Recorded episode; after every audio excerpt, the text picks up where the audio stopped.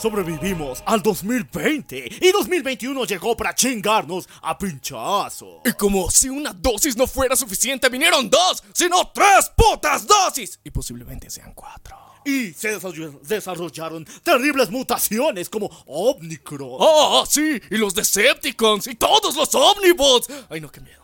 Pero aún seguimos vivos, hijos de su repú. Y el día de hoy vamos a contarte de lo chingón que hubo este año. Así que todos sean bienvenidos a los premios La Venganza del Troll 2021. Comencemos. Bienvenidos a La Venganza del Troll. un espacio para los geeks, Para los frikis, para los otakus para los geeks y para todos aquellos que creen en la ciencia ficción.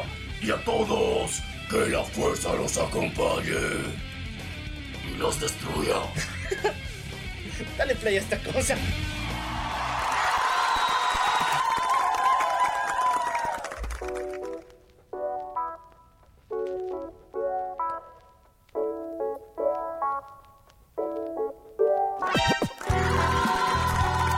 Sean todos bienvenidos a los premios La Venganza del Troll, tercera edición. Y ahora, con sus presentadores. Si no han sido acosados por estos dos en alguna feria otaku por el estilo, no han disfrutado de la vida. El Loco Alf y Mr. Maniac. Oye, por eso creo que ya no nos invitan a eventos. Creo que sí.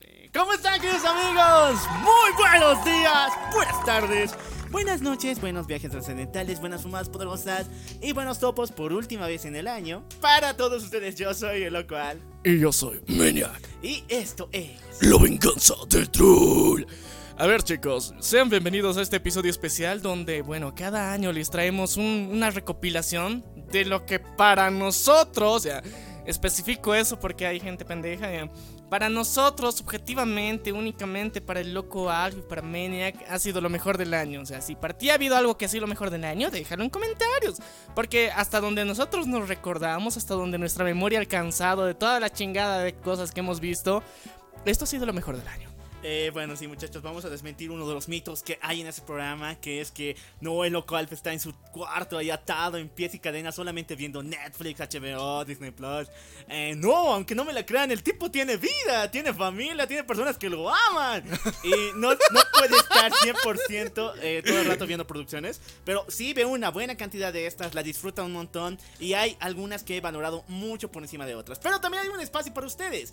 Y este es el pre... Bueno, también vamos a empezar ya con la categoría de premios que se van a entregar esta linda noche, aunque haga sol, pero aún para mí es noche. Sí, o sea, la, la cuestión es que estamos terminando e iniciando el año, dependiendo cuándo escuches este, este, este episodio. Pues, ay, recordando las cosas más chidas que han pasado, entonces también, eh, bueno, como decíamos, nosotros tenemos vida. ¡Vivan las mentiras! Y aún así, les vamos a traer eh, una categoría y unos premios muy especiales como cada año. Ahorita, eh, para los que no sabían, las waifus del, del programa son dos, muy especiales, muy llamadas, muy queridas por nosotros. eh. Ustedes tendrán las suyas, pero estas son por nosotros. Intocables. Intocables. Las besto waifus de- del mundo otaku, específicamente. Hablamos de nuestra gran Emilia y Rem de Rey Zero. Emilia Tan y Rem Chin para los otakus bien. Pero también sabemos que este año ha habido un furor de waifus, pero enorme. Solamente que fue diferente al año pasado, ya que no se volvieron tan trendy ni tan reconocidas. Este año pasó así por mes, cada, cada semana incluso se cambiaban de waifus. Sin embargo, hay una en particular que se llevó el honor de convertirse en el premio principal de este día. Y esta es el premio Nagatoro de Oro a Mejor Producción del Año. Sirven por ahí a nuestra querida Nagatoro que tiene una cara extraña. Bueno, o sea, e- es, un, es una prieta japonesa, es lo más extraño del mundo, pero la amamos. Sí, con sus caras muy pero muy desordenadas. Ella es la waifu del año, así que la nombramos como el premio oficial. Y para poder culminar y mostrar que esta fue la mejor producción, no hay nada más según nosotros. Pero conociendo también sus, sus queridos eh, conocimientos. O sea, el y su- fanservice. El fanservice. y los que les gusta a todos y que han marcado trending en todas las redes sociales y en el mundo, hablaremos acerca del premio de Komi de Oro, que igual ha sido una super waifu con el anime de Komi-san, que será entregado a la producción más popular. Y aquí van a encontrar varios que a ustedes les gustan, varios que a nosotros nos gustan, pero que en sí han marcado un antes y un después este año. Por ser populares específicamente. No son buenos ni malos, pero... O sea, a todos nos gustaron. Ese Sí, es, eso- ese es el chiste. bueno. Eso es bueno, porque, o sea, el fanservice, qué, qué rico. Y bueno, como no somos desgraciados aquí, no somos los, como los Oscars que te dan un premio a los güey que no ha ganado y después se lo quitan en vivo y en directo, sabemos que hay segundo y tercer lugar. Solamente que aquí en La Venganza del Troll no somos tan malos para decir, tú eres el segundo, tú eres el tercero. O sea, todos aquí, ustedes deciden en qué puesto específicamente para ustedes van a estar. Para nosotros también tienen, o sea, un puesto mental.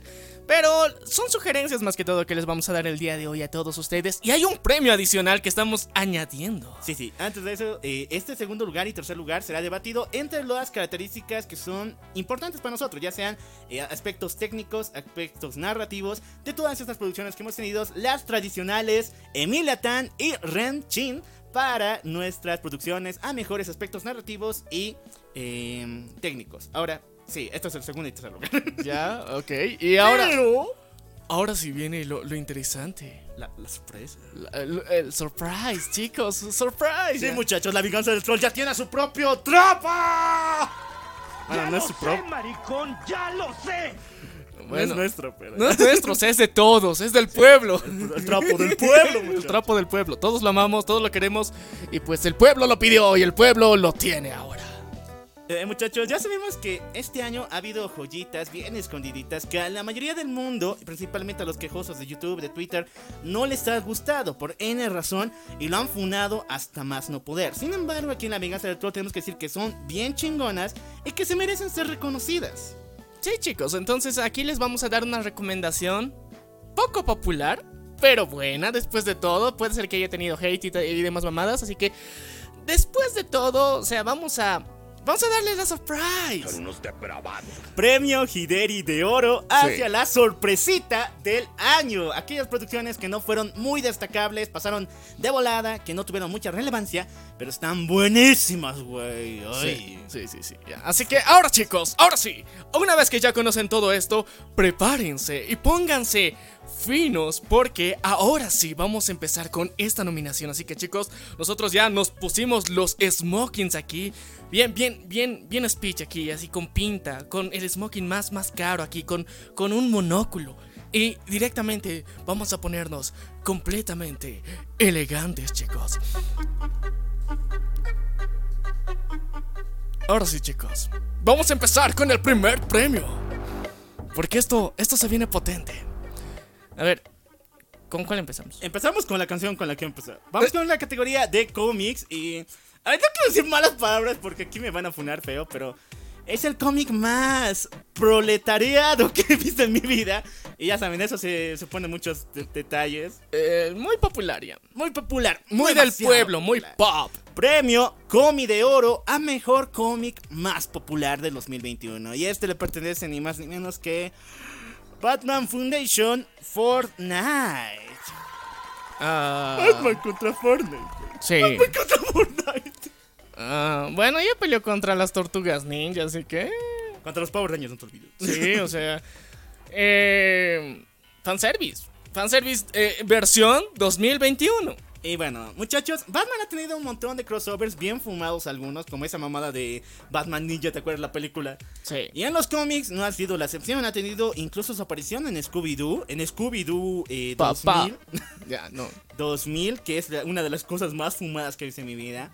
Y Batman ha sido como la Barbie de DC este año, lo han utilizado para todo, en cualquier momento que se necesite algo, puta, el Batman. Si necesitas vender una toalla, el Batman. Necesitas vender Fortnite, el Batman. El Batman. El Batman en todo lado. O sea, cualquier cosa sabemos que Batman es, es la mera verga. Entonces, en cualquier lugar que lo pongas, este cabrón va a vender. Todos los fans como nosotros vamos a ir a comprar a lo pendejo. Ya, muchachos. ¿Por qué razón? ¿Qué pasó para que nuestro héroe, el en- encapotado de Ciudad Gótica, vaya a Fortnite antes de chingazos Sí. con los niños rata de turno?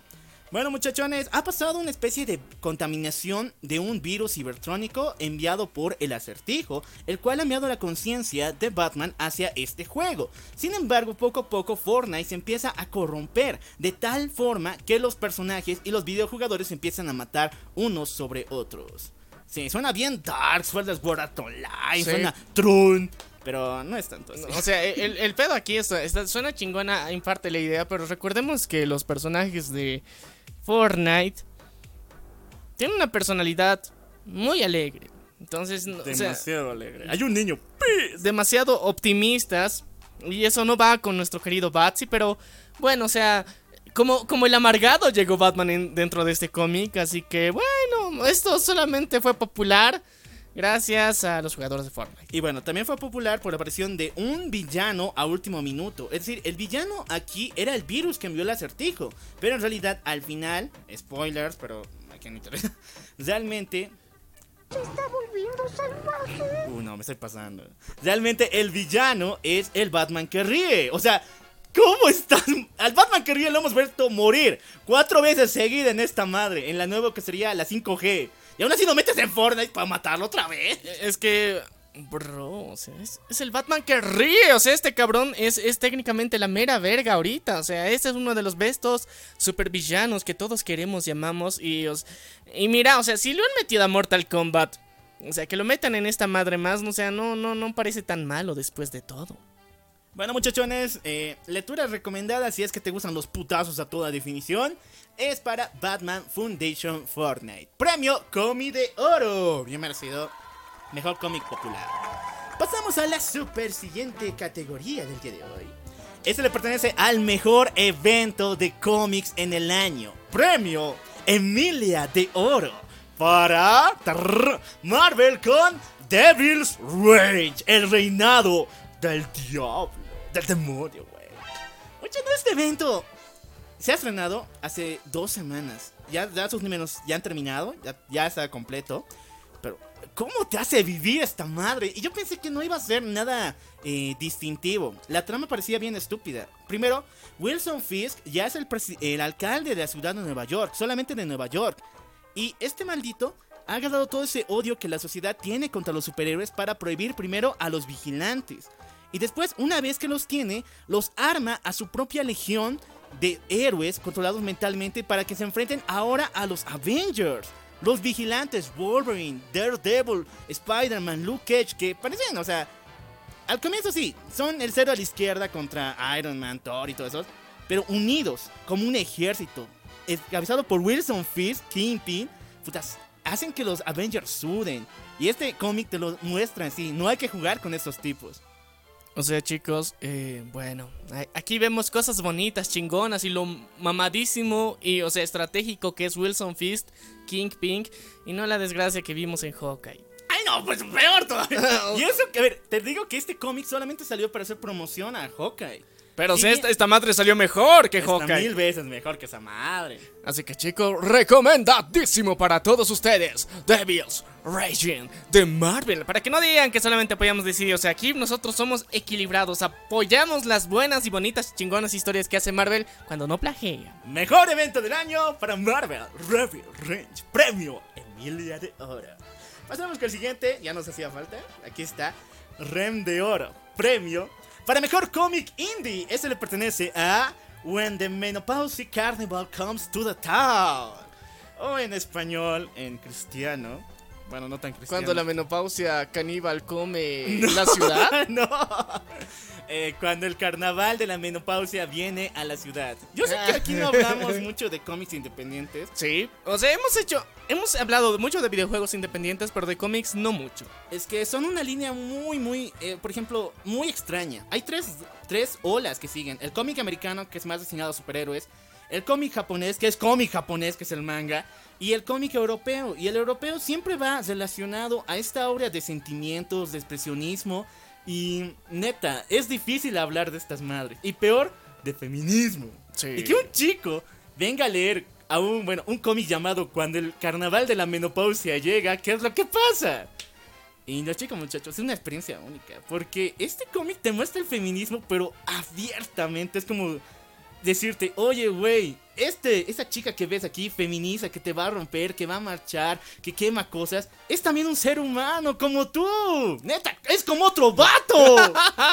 Y tú, no mames. Oh, por Dios, no, no se me había pasado por la mente. O sea, te- de alguna forma te hace reinterpretar tu definición cibernética del feminismo. Porque, o sea, nosotros, eh, nosotros mismos hemos hecho muchas veces memazos así bien, bien, bien. o sea, unos memes bien, bien hardcore co- contra lo fem- el, feminismo. Pero al final, o sea, cuando vas a los cimientos, a la realidad real y objetiva de esta madre, o sea, tiene sentido. Bueno, la historia es muy extraña, neta.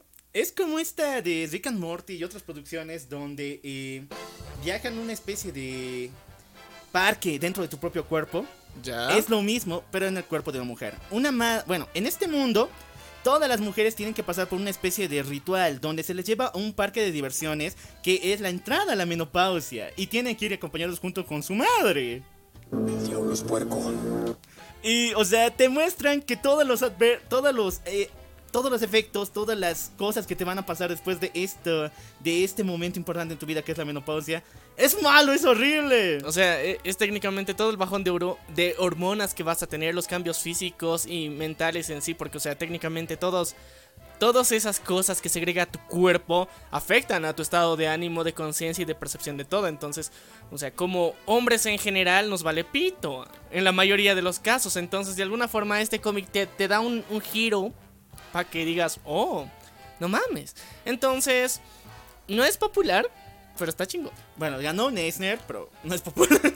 Aún así, léanlo muchachos, les va a encantar, se van a reír un montón. A pena ajena, pero igual se van a reír. Siguiente, ahora sí vamos con los chingoncísimos. Sí, chicos. Premio El Surprise, El Tropito, Hideri de Oro a Mejor Cómic Sorpresa de 2021. Ese le pertenece a... Darks Knights of Steel. ¿Qué? Querías Isekai, ¿verdad? Querías Isekai, ¿verdad, vato? Todos queríamos ese cae. Bueno, ¿qué pasaría si se formara un universo Isekai, pero neta, con las normas del Isekai? O sea, que tienes que estar en rangos de, eh, de caballeros del A a la S, que tienes que estar en tu pueblo, con tu gremio, pero con el universo DC. Y ahora, muchachos, es lo que más me encantó. Esta historia es de Superman. Y Superman no es el mismo Clark Kent que todo el mundo conoce. Clark Kent es un resucitado de otro mundo, principalmente de nuestro mundo donde no tiene superpoderes. Y va a un mundo mágico donde los héroes de DC son caballeros al estilo de espada y brujería, muy sádicos y muy brutales. Y este cuate llega para darles una lección de humildad. Bienvenidos al cielo, hijos de puta. Porque, o sea, literal, cuando te mueres, o sea, te vas a un Isekai y técnicamente estás directamente. Bienvenidos al cielo, hijos de puta. Y aquí le pasa a la Justice League. Y es de las cosas que os- yo he visto muchos fanarts eh, de personas que, o sea, que ponían versión medieval a, a todos los personajes de DC de la Liga de la Justicia. Pero esto lo ha hecho canon. Entonces, o sea, y, y estás de. ¡Pum!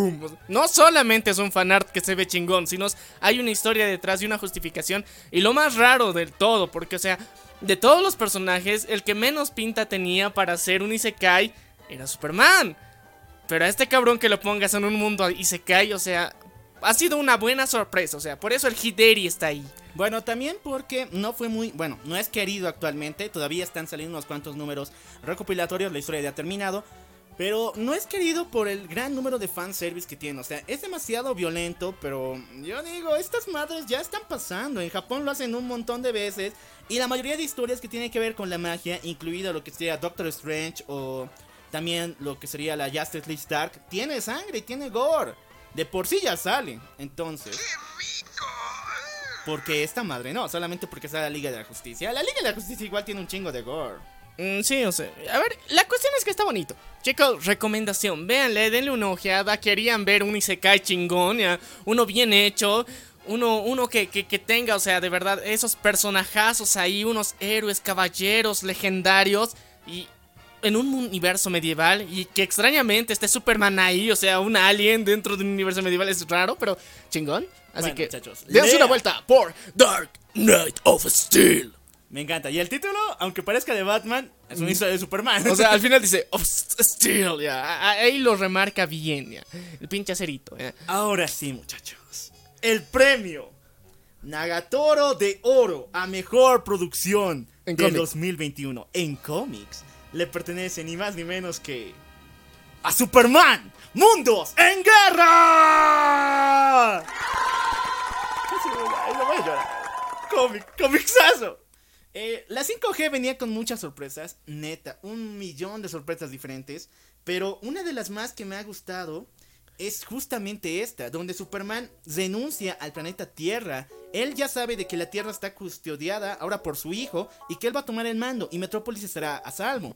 Pero él tiene una nueva visión, una nueva misión que es buscar a Wonder Woman que ha desaparecido después de los eventos de Dark Knights Metal. A ir en, en el espacio, en lo más profundo de la eternidad, se da de cuenta de que los aliens también tienen problemas y de que él, siendo alien, no los ha cuidado como se debía. Así que dice, yo que tengo el poder de mil soles, el hombre más poderoso del planeta Tierra, iré a defender a todas estas razas alienígenas. Una vez que llega ya se da cuenta de que no, este güey no es nada comparado con todos los aliens super mamados que existen en todo el universo. Y la pasa horrible, pero aún así es un levantamiento muy fuerte que él tiene que sacar fuerzas de donde le quedan para poder demostrar que en el espacio, en otros planetas, también existe la justicia. O sea, se volvió embajador de, de la esperanza este cabrón, técnicamente, y se fue a otros mundos. El pedo es que, o sea, no es lo mismo. O sea, el nivel en la Tierra, si bien está jodido, pues en otros mundos es una mierda más potente. Porque este cabrón, por eso es alien. O sea, por eso es mamadísimo en la Tierra. Porque es alien. Pero si te vas a enfrentar un alien contra otros aliens, ahí se pone la cosa muy peluda. Muchachones, esa historia fue brutal y bueno, desencadenó un super eventazo que me encantó al comienzo, después se volvió Raro. que fue Superman y la autoridad.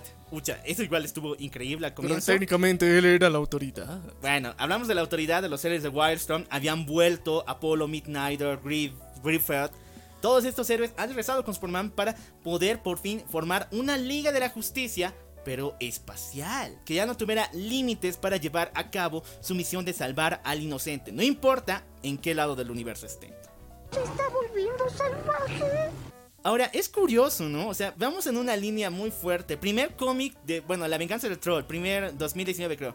Primer cómic que ha ganado Batman, eh, el último caballero, el último hombre en la Tierra. Segundo cómic que lo ha ganado Wonder Woman, eh, Tierra Muerta. Y tercer cómic que lo ha ganado Superman. Superman, Mundos en Guerra. O sea, hemos completado la trilogía porque, o sea, está chingón, está muy buena. Y bueno, en su momento también premiamos a Batman, eh, Metal. Que metal, es- metal, metal, Metal, metal, metal. Recuérdense, Batman Metal. Death Metal, no, Metal. Otro día hablamos de nuestros traumas. Bueno, ya hemos contado dos episodios, o sea, Batman Metal y Death Metal, completita la historia. Y entiendan por qué Death Metal no se merece premio. Y bueno, muchachos, con eso solamente quiero decir que DC nos ha impresionado mucho. Esperemos que siga así, porque últimamente Marvel le está pisando los talones, pero bien, bien duro. Y que nos siga sorprendiendo con más historias de nuestra querida Liga de la Justicia. ¡Cambiamos de categoría! Vamos al mundo del anime con Ichiwa, Alexa, Kevin Kun. Eh, sí, porque ahora sí vamos con el primer premio, que es... ah, ¿Comisan? No, a ver, ese premio, sí, es el Comisan. Es para el anime más popular de 2021 y personalmente no entiendo el por qué. Tú me explicarás, porfa. Ustedes les encanta, yo sé que sí han visto esta madre. Se llama Tokyo Revengers, premio Comisan para anime más popular de 2021. Y bien ganado, bien ganado. Es muy popular esta mierda. Ah, no sé qué onda con los grupos de cover dances también. o sea, ¿qué onda? Fue raro porque desde, desde Love Life, o sea, no, no se veía otra vez este, este, este expansionismo de La franquicia en la vida real. en la vida real, o sea, de, de grupos de cover dance que tengan así un outfit, o sea, porque, o sea, de Love Live hemos visto un chingo, digamos, de cosplays que han tratado, cosplay grupal que han hecho eso, pero ahora necesitábamos uno de vatos. Y bueno, Tokyo Revengers vino, vino, vino a hacer eso y, eh, bueno, creo que, que les gustó, lo gozaron, lo disfrutaron, los hicieron ships y vi muchas cuentas de vatos de OnlyFans grupales que hicieron cosas de OnlyFans grupales. y- así que...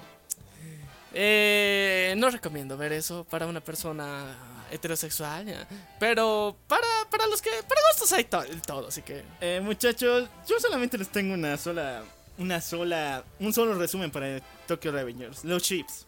Sí. Neta, las chicas están, y creo que algunos chicos, están re obsesionadas con las relaciones que tienen estos chicos, ya que es una serie donde poco o nada hay participación de chicas. Sí. Es como las series de, como dijiste, de Es hoy, la puta madre. ya. No es hoy, ya, no alcanza esos levels. O sea, no pero alcanza, pero te da todo, o sí, sea, te te- dan todo, pero las fans los inventan. Sí, he visto fanarts muy cochinos en Twitter. Ya, muchachos. El historia se trata de Takemuchi, un muchacho de 26 años que tiene la oportunidad de viajar en el pasado a cuando tenía 17. ¿Por qué razón? Porque justamente una noche recibe la noticia de que su única no exnovia Exnovia, ya. acaba de morir. Y con eso se queda con el trauma de que nadie me quiere, todos me odian, nunca encontraré el amor de mi vida. Así que mejor vuelvo en el pasado Y me como un gusanito. Y no uno, sino de un grupo de chicos. y viaja al pasado y descubre que la muerte de su novia es sobre, eh, bueno, está sobre una trama de guerra de pandillas y se une a una. Los Majin que utilizan la evástica no es un símbolo nazi, güey, se lo juro. Es al revés, es al revés. O sea, neta, o sea. eh, recuerden chicos, o sea, la esvástica no es solamente de, de- de los tipos hitlerianos, sino es, es un símbolo. Asiático del equilibrio. Equilibrio. Entonces, con eso, o sea, en Japón, en Asia en general, en China, en Corea, en Tailandia, vas a ver esvásticas, pero hacia el otro lado giradas, porque ahí tiene un símbolo religioso. Pero mientras tanto, en Europa nomás, girado al lado de las manecillas del reloj, significa cosas hitlerianas. Y bueno, muchachos, estos, eh, él fundará su propia pandilla para luchar contra aquellos que le van a quitar la vida a su novia en el futuro. Pandilleros por todas partes, rápidos y furiosos, pero con un sentido sentimental. Cariñito. Oh, amor. Eh, bueno, chips inventados por los fans, que obviamente el fanservice de la serie aumenta esas cosas. Y qué cochinos, pero bueno, lo disfrutaron, qué rico para algunos será. No sé, o sea, sí, o sea, es lo más popular que ha habido este año. Marrana. Sigamos todavía, vamos con el premio Emilia de Oro por mejor anime distópico del 2021. Porque, neta, este año todo el mundo quería que se muera el, mu- el mundo. Sí. Un chingo de animes referido a mundos distópicos, mundos en guerra. Esto vamos a viajar en el tiempo, ña, ña. Y el mejor le pertenece a Bibi, Florentine Ice Song, el primo de Recero. ¿Ya? A ver, muchachones, ¿qué ha pasado y quién ha creado esta madre? Vivi es, eh, creo que el único anime de este año que es completamente original. No es una adaptación de un manga ni tampoco de una novela ligera. Y esta está producida y hecha, escrita, por nuestro querido Tapei, el creador de Rizero. Solamente que esta vez quería deshacerse de ese estereotipo que tenía de Isekai esto, Isekai lo otro. Porque aunque no me lo crean, el tipo escribe puro Isekai. Todo referido al mundo mágico, le encanta la magia. Y, y él mismo quiere romper eso Y dijo- dentro del Isekai. Eh, dijo, ya estoy harto de esto, todo el mundo dice que soy mágico, entonces voy a hacer una historia de ciencia ficción con robots y mujerzuelas. Y los unió, y aquí está Vivi. ¿Por qué lo dice tan brusco? bueno, no lo hizo tan brusco, pero sí, más o menos va por ahí. En el futuro eh, van a haber inteligencias artificiales, androides, que ocupen las principales misiones del ser humano. Y una de estas es cantar. O sea, no vamos a tener ya cantantes en el mundo real, sino los eh, robots lo harán por nosotros para motivarnos. No sé, me, tengo miedo. Me estás diciendo que Miku Hatsune Vocaloid va a ser la única cantante Y real. tendrá un sistema, una instalación en, su en sus mecanismos. Oye, pero, o sea, mucho plagio a Miku, ¿no? O sea, hasta en el cabello, ¿sí? O sea, bueno. Miku técnicamente dicen que es verde. Según yo lo veo medio azul. Pero bueno, ¿quién soy yo para juzgar? Pero es... eh, o sea, en el tipo de extensiones que le ha puesto y demás, o sea, parece un plagio. Ya, pero como te decía, tiene un mecanismo que le permite saber si estás desanimado, si estás alegre y qué canción necesitas para mejorar tu estado de ánimo. Un día, Bibi, que es la protagonista y es una de estas uno de estos androides, encuentra a una robot que ha venido del futuro, de vuelta al viaje del tiempo. Ok, viajes en el 100 tiempo. años en el futuro, que dice que ella es, Bibi, es la culpable de un desastre horrible que se acerca hacia ese mundo. Ahora, todo tratará, todo se escucha hasta ahorita medio suave, ¿no? Pero no, güey, toda la trama tiene que ver con este, esta distopía de qué es real, qué no, y por qué este mundo se ha vuelto así. Y lo más importante, hay un terror psicológico muy denso en esta madre porque Vivi se empieza a enloquecer, entra en una esquizofrenia que siendo una robot no se nota físicamente, por lo menos en su expresión, pero en su cabeza es un infierno día y noche. Sí, el software está alterado, güey. Y, o sea, es muy fuerte. Yo sé que a Tapé le gusta hacer sufrir al prota. Sí, hijo de no te puta. pases, güey. Eh, Sí, no, no, en serio, tapé. ¿Por qué esa maldad? En serio, ¿qué putas te pasa? O sea, tú los creas y tú los, les das la maldición también de que les pase cosas bien culeras. No sé por qué tiene este, este patrón de conducta, pero esperemos que no tenga hijos. ¿ya? Esperemos que no tenga hijos. Eh. Y bueno, lo hizo otra vez, Tapei. Mejor ah, anime distópico, premio Emilia de Oro. Emi- Oye, mira, Emilia de Oro. Emilia de Oro y tapé. Ah, esas cosas son del cielo, son del cielo. Sigamos todavía, mejor anime de horror psicológico, muchachos. Terribles monstruos. Decapitaciones, sangre por todas partes, vísceras, pero acompañadas de monitas chinas bien kawaii. O sea, bien cute. Oh, eh, eh, ha sido un- una patada en los huevos para cualquier persona que estaba de, oh, vamos a ver un Moe. Sí, O sea, todos pensábamos que era un Moe. Estábamos seguros, apostábamos un testículo a que esta madre iba a ser eh, algo bien cute, algo de amigas de colegio, o sea, y ya, iba a ser cute, divertido, chistoso, un gusto culposo hasta cierto punto. Y de repente llega Wonder Egg y desde el medio para el final se vuelve una mierda que, que te hace cuestionarte. Y querer cambiar papeles con estas protagonistas y decirle, tú no te lo mereces, hija de las remil putas. Yo puedo estar ahí, quiero salvarte. Y no, así no funciona. Eh, premio REM de oro para Wonder Egg, mejor anime de horror psicológico del 2021.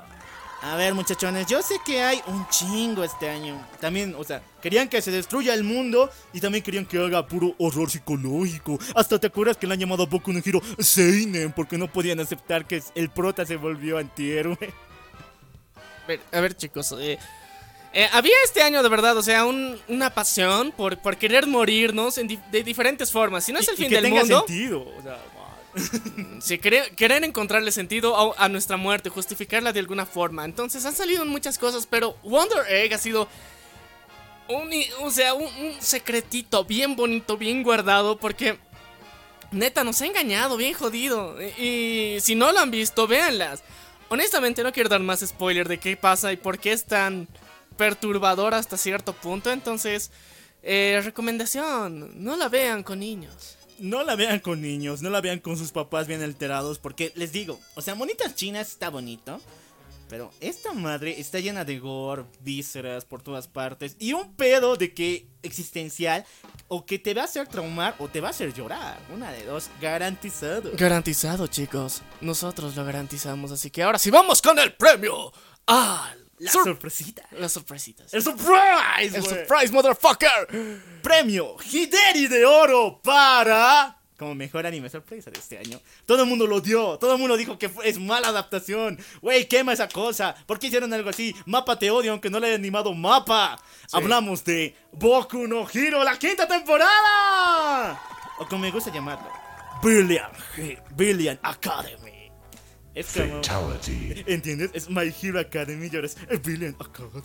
Eh, sí, sí, sí, ya la chingada. La cuestión es que aquí eh, vimos la adaptación bonita, interesante, curiosa de un arco de los más importantes que hay dentro del manga.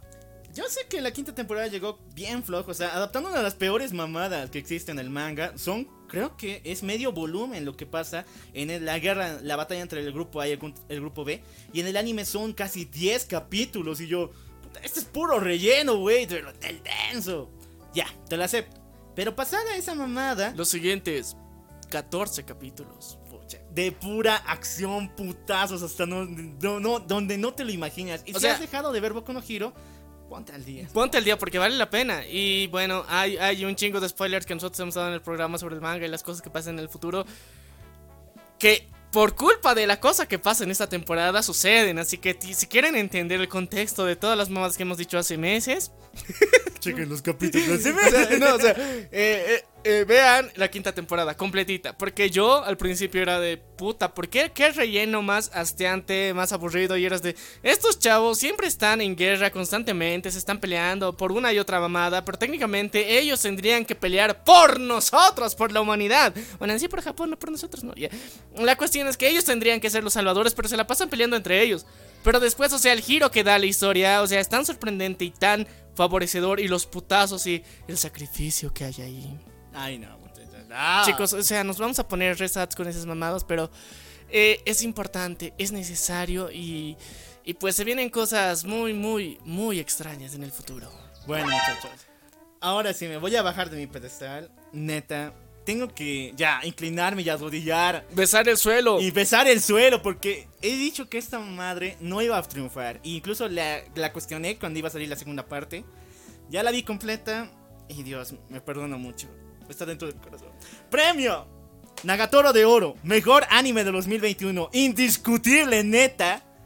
Mushoku no Tensei, el mejor Isekai hasta ahora en la historia.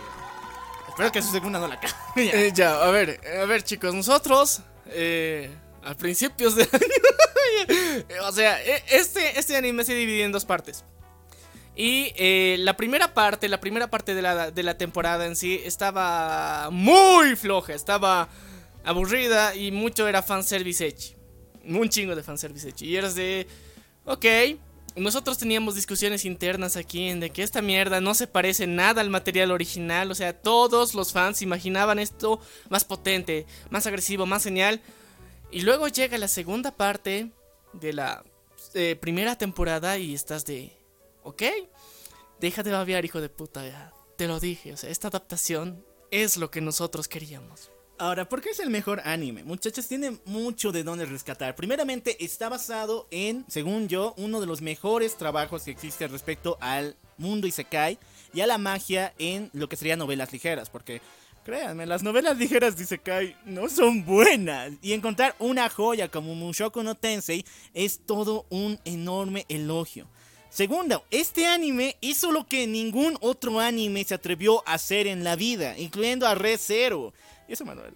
Que es, uno, inventar buenas localizaciones de lo que serían los eventos, hacer buena animación de batallas, no solamente como lo que vimos en, en El héroe del escudo. O sea, me encanta el héroe del escudo, pero las batallas estuvieron re flojas. O sea, Demon Slayer, pero... Demon, nah, bueno, Demon Slayer no, no Es el otra cosa, es- pero Demon Slayer es, o sea, toda la. Ya. Pero en el mundo Isekai yo digo. Y bueno, y lo más importante, poner cada detalle importante que sale en la novela ligera. Y uno de estos que me sorprendió mucho fue que, y lo descubrí, se inventaron sus propios lenguajes para hacer eh, lo que sería el lenguaje Sopor y el Mior. Estos lenguajes que se hablan de la lengua demoníaca que le pertenecen a la raza de Roxy y la de Roy Hurt son inventados. Y neta, tuvieron que hacer todo un alfabeto de números y sonidos extraños. Contrataron a, a, fonolo- a ul- a audiólogos, Fonólogos. fonólogos, a constructores de idiomas antiguos para poder crear esta madre. Y este trabajo es único y solamente he conocido otro tipo que ha hecho esto. Y su nombre es Zack Snyder, que inventó el kryptoniano en Men of Steel. Entonces, crear un alfabeto, cada detalle de este mundo al pie de la letra, como dice.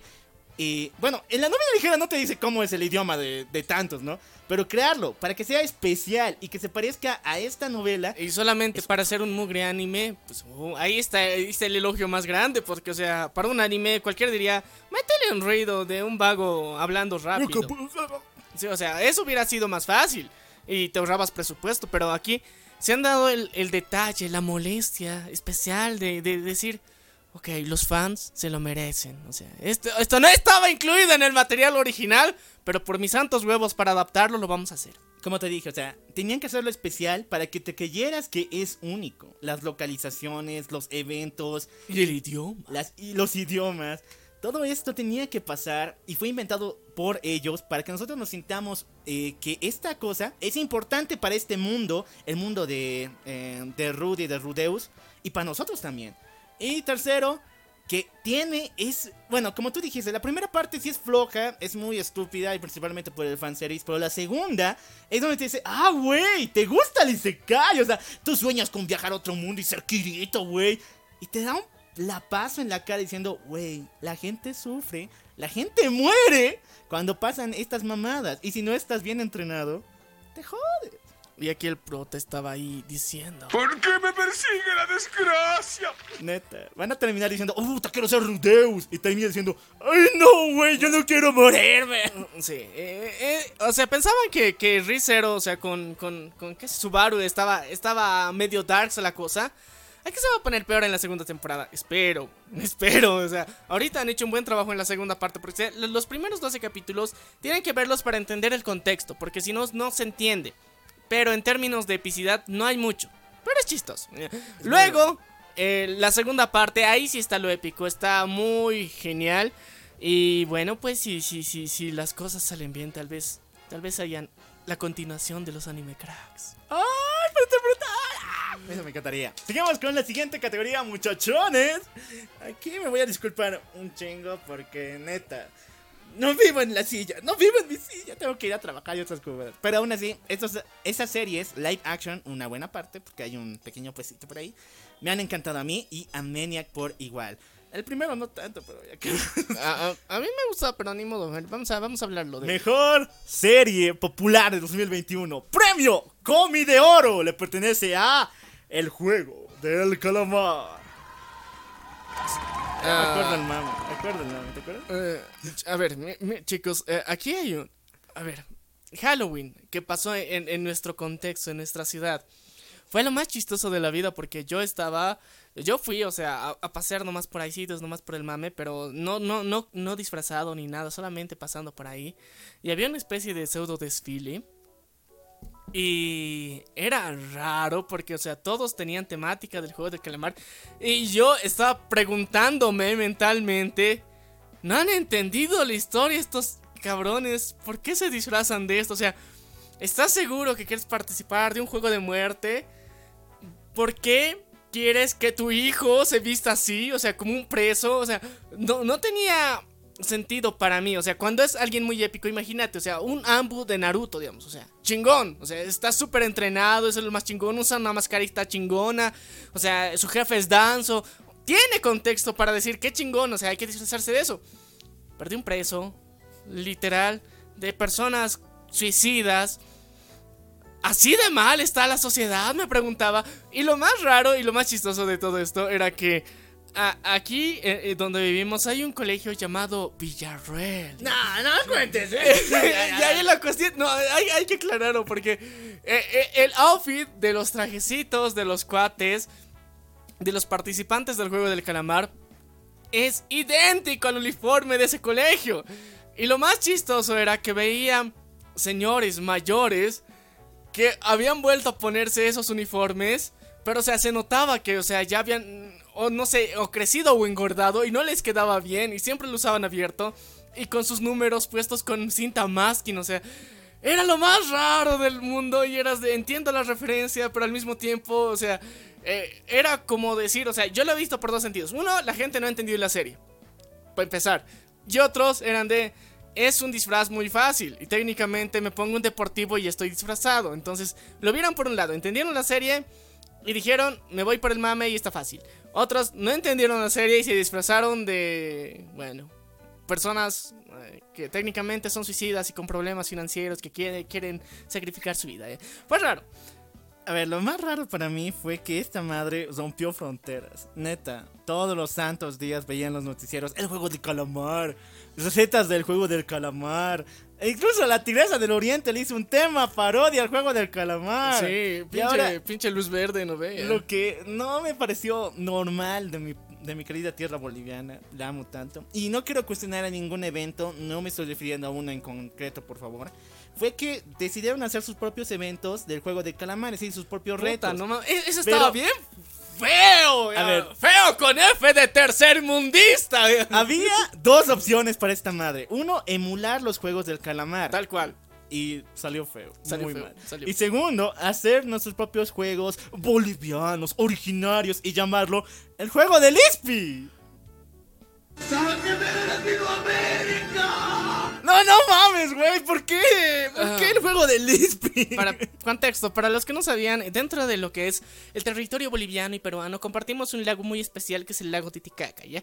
Este lago produce diferentes variedades de pescados. Entonces, uno dentro de esos pescados es el ispi. ¿ya? Es chiquitito. Es un pescado muy chiquitito ¿ya?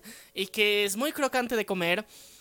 Y que no tienes referencia, bueno, o sea, A los calamares. a los calamares, o sea, son dos cosas muy diferentes, pero ok, ya, fue, fue muy culero eso, pero ya, en general sí, fue, fue una de las series más vistas en todo el mundo, eh, rompió récords, eh, hizo todo lo que quiso hacer, y sí, o sea, tengo que reconocer que la serie está interesante, está entretenida, está buena, pero hay otras series que técnicamente tienen casi la misma trama.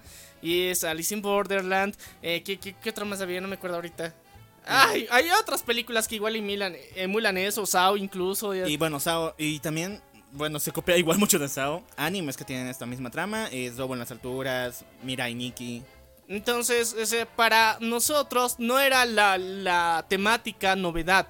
Ni el ver el gore tampoco era novedad ah, en lo personal. Yo era de, ok, es interesante la forma en lo que le, le han cambiado porque esta vez son personas pobres que quieren salir de la pobreza, pero generalmente en las otras versiones eran personas normales X que mágicamente eran seleccionadas para esto. ¿eh? Entonces, aquí, digamos, de alguna forma tenía un poquito más de justificación. Eh, dentro de la serie ves un chingo de crítica a la sociedad coreana. Y era muy obvio desde el principio. No me lo tenías que explicar, era obvio. Eh, crítica al capitalismo, a las clases sociales, o sea, un montón de cosas que yo considero que es necesario que la gente entienda y sepa y sea consciente de qué está pasando. Pero no entendieron eso.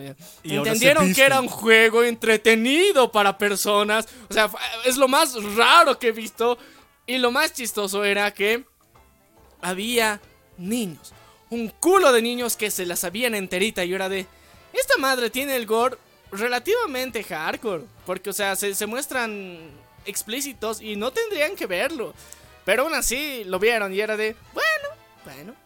Lo que sí me pareció cutre, bueno, no sé si la mayoría de gente que hace esto habrá dejado, bueno, habrá dejado de ver la serie a partir del quinto capítulo porque todo tiene que ver con el primer reto, es decir, con la muñeca de luz verde, luz roja. Después todos los demás retos, pucha, olvidado la gente, o sea, de qué Sí. tratan pues las canicas de qué era, de qué era el puente de tanto. No, no, no, o sea- qué es el juego del calamar en sí? Mm, Sí, pero al- eh, yo creo, digamos, el puente, si no es la galletita igual de azúcar. Ah, la galletita también. Y, O sea, sé que hay, hay gente que la ha visto completa, pero creo que no han entendido el, el ánimo que tenía la serie. Porque esta serie en específico, o sea, a diferencia de Alice in Borderland, del- tanto el anime como la serie, o sea, eso es un juego que, que tienes que sobrevivir y demás, pero es un, en un universo distópico, como decir.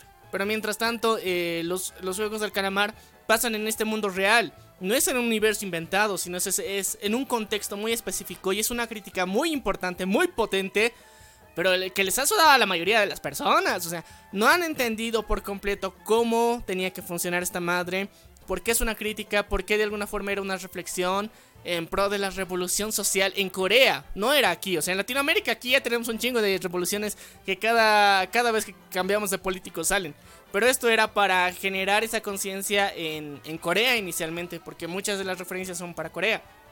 Pero no la entendieron así, así que eh, si es que eh, se informan un poquito, vuelvan a verla y tal vez la vean con otros ojos y ya no en, plan entretenido gore, sino en plan crítica social, pero intensa. Porque, o sea, para mí el, creador de, la serie en sí, de la historia, se la ha mamado muy bien, porque las figuras que utiliza, el tipo de personajes que ha utilizado, o sea, todas las referencias están muy bien pensadas, pero la gente en general no la entendió bien. Pero igual, es buena serie.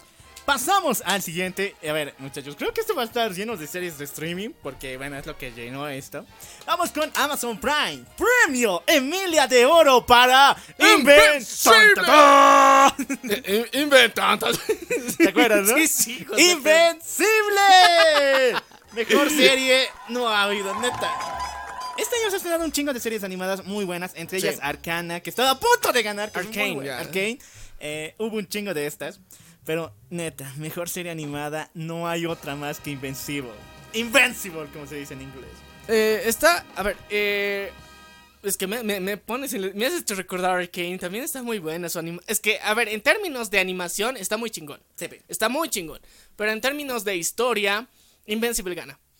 Porque ahorita en, en animación, lo, lo que han hecho, gracias a LOLcito ya, eh, ha estado muy interesante. O sea, ha estado muy bonito el trabajo, la animación, la calidad, todo lo que quieras, ha estado muy genial.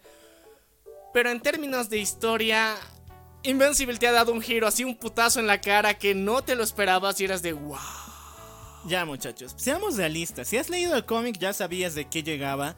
Pero cuando llegaba esa parte, igual te impresionabas. Yo me he leído el cómic un chingo de veces, lo sé al pie de la letra. Pero aún así, cuando llegó el momento, se desató el corazón. Dije, ¿en qué nivel de violencia y brutalidad iban a hacerlo?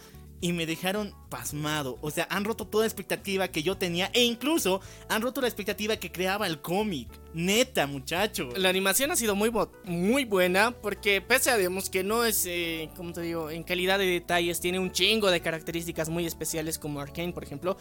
Esta, aún así, te mostraba la epicidad, las situaciones tensas en sí. Los actores de doblaje, tanto para español para inglés, han hecho un excelentísimo trabajo porque ellos han hecho que... Piensa, Mark, piensa. O sea, sea, la- la cosa más épica de, de este año y un buen momazo y personas que no les interesaba en absoluto esta historia, por el meme han visto la serie.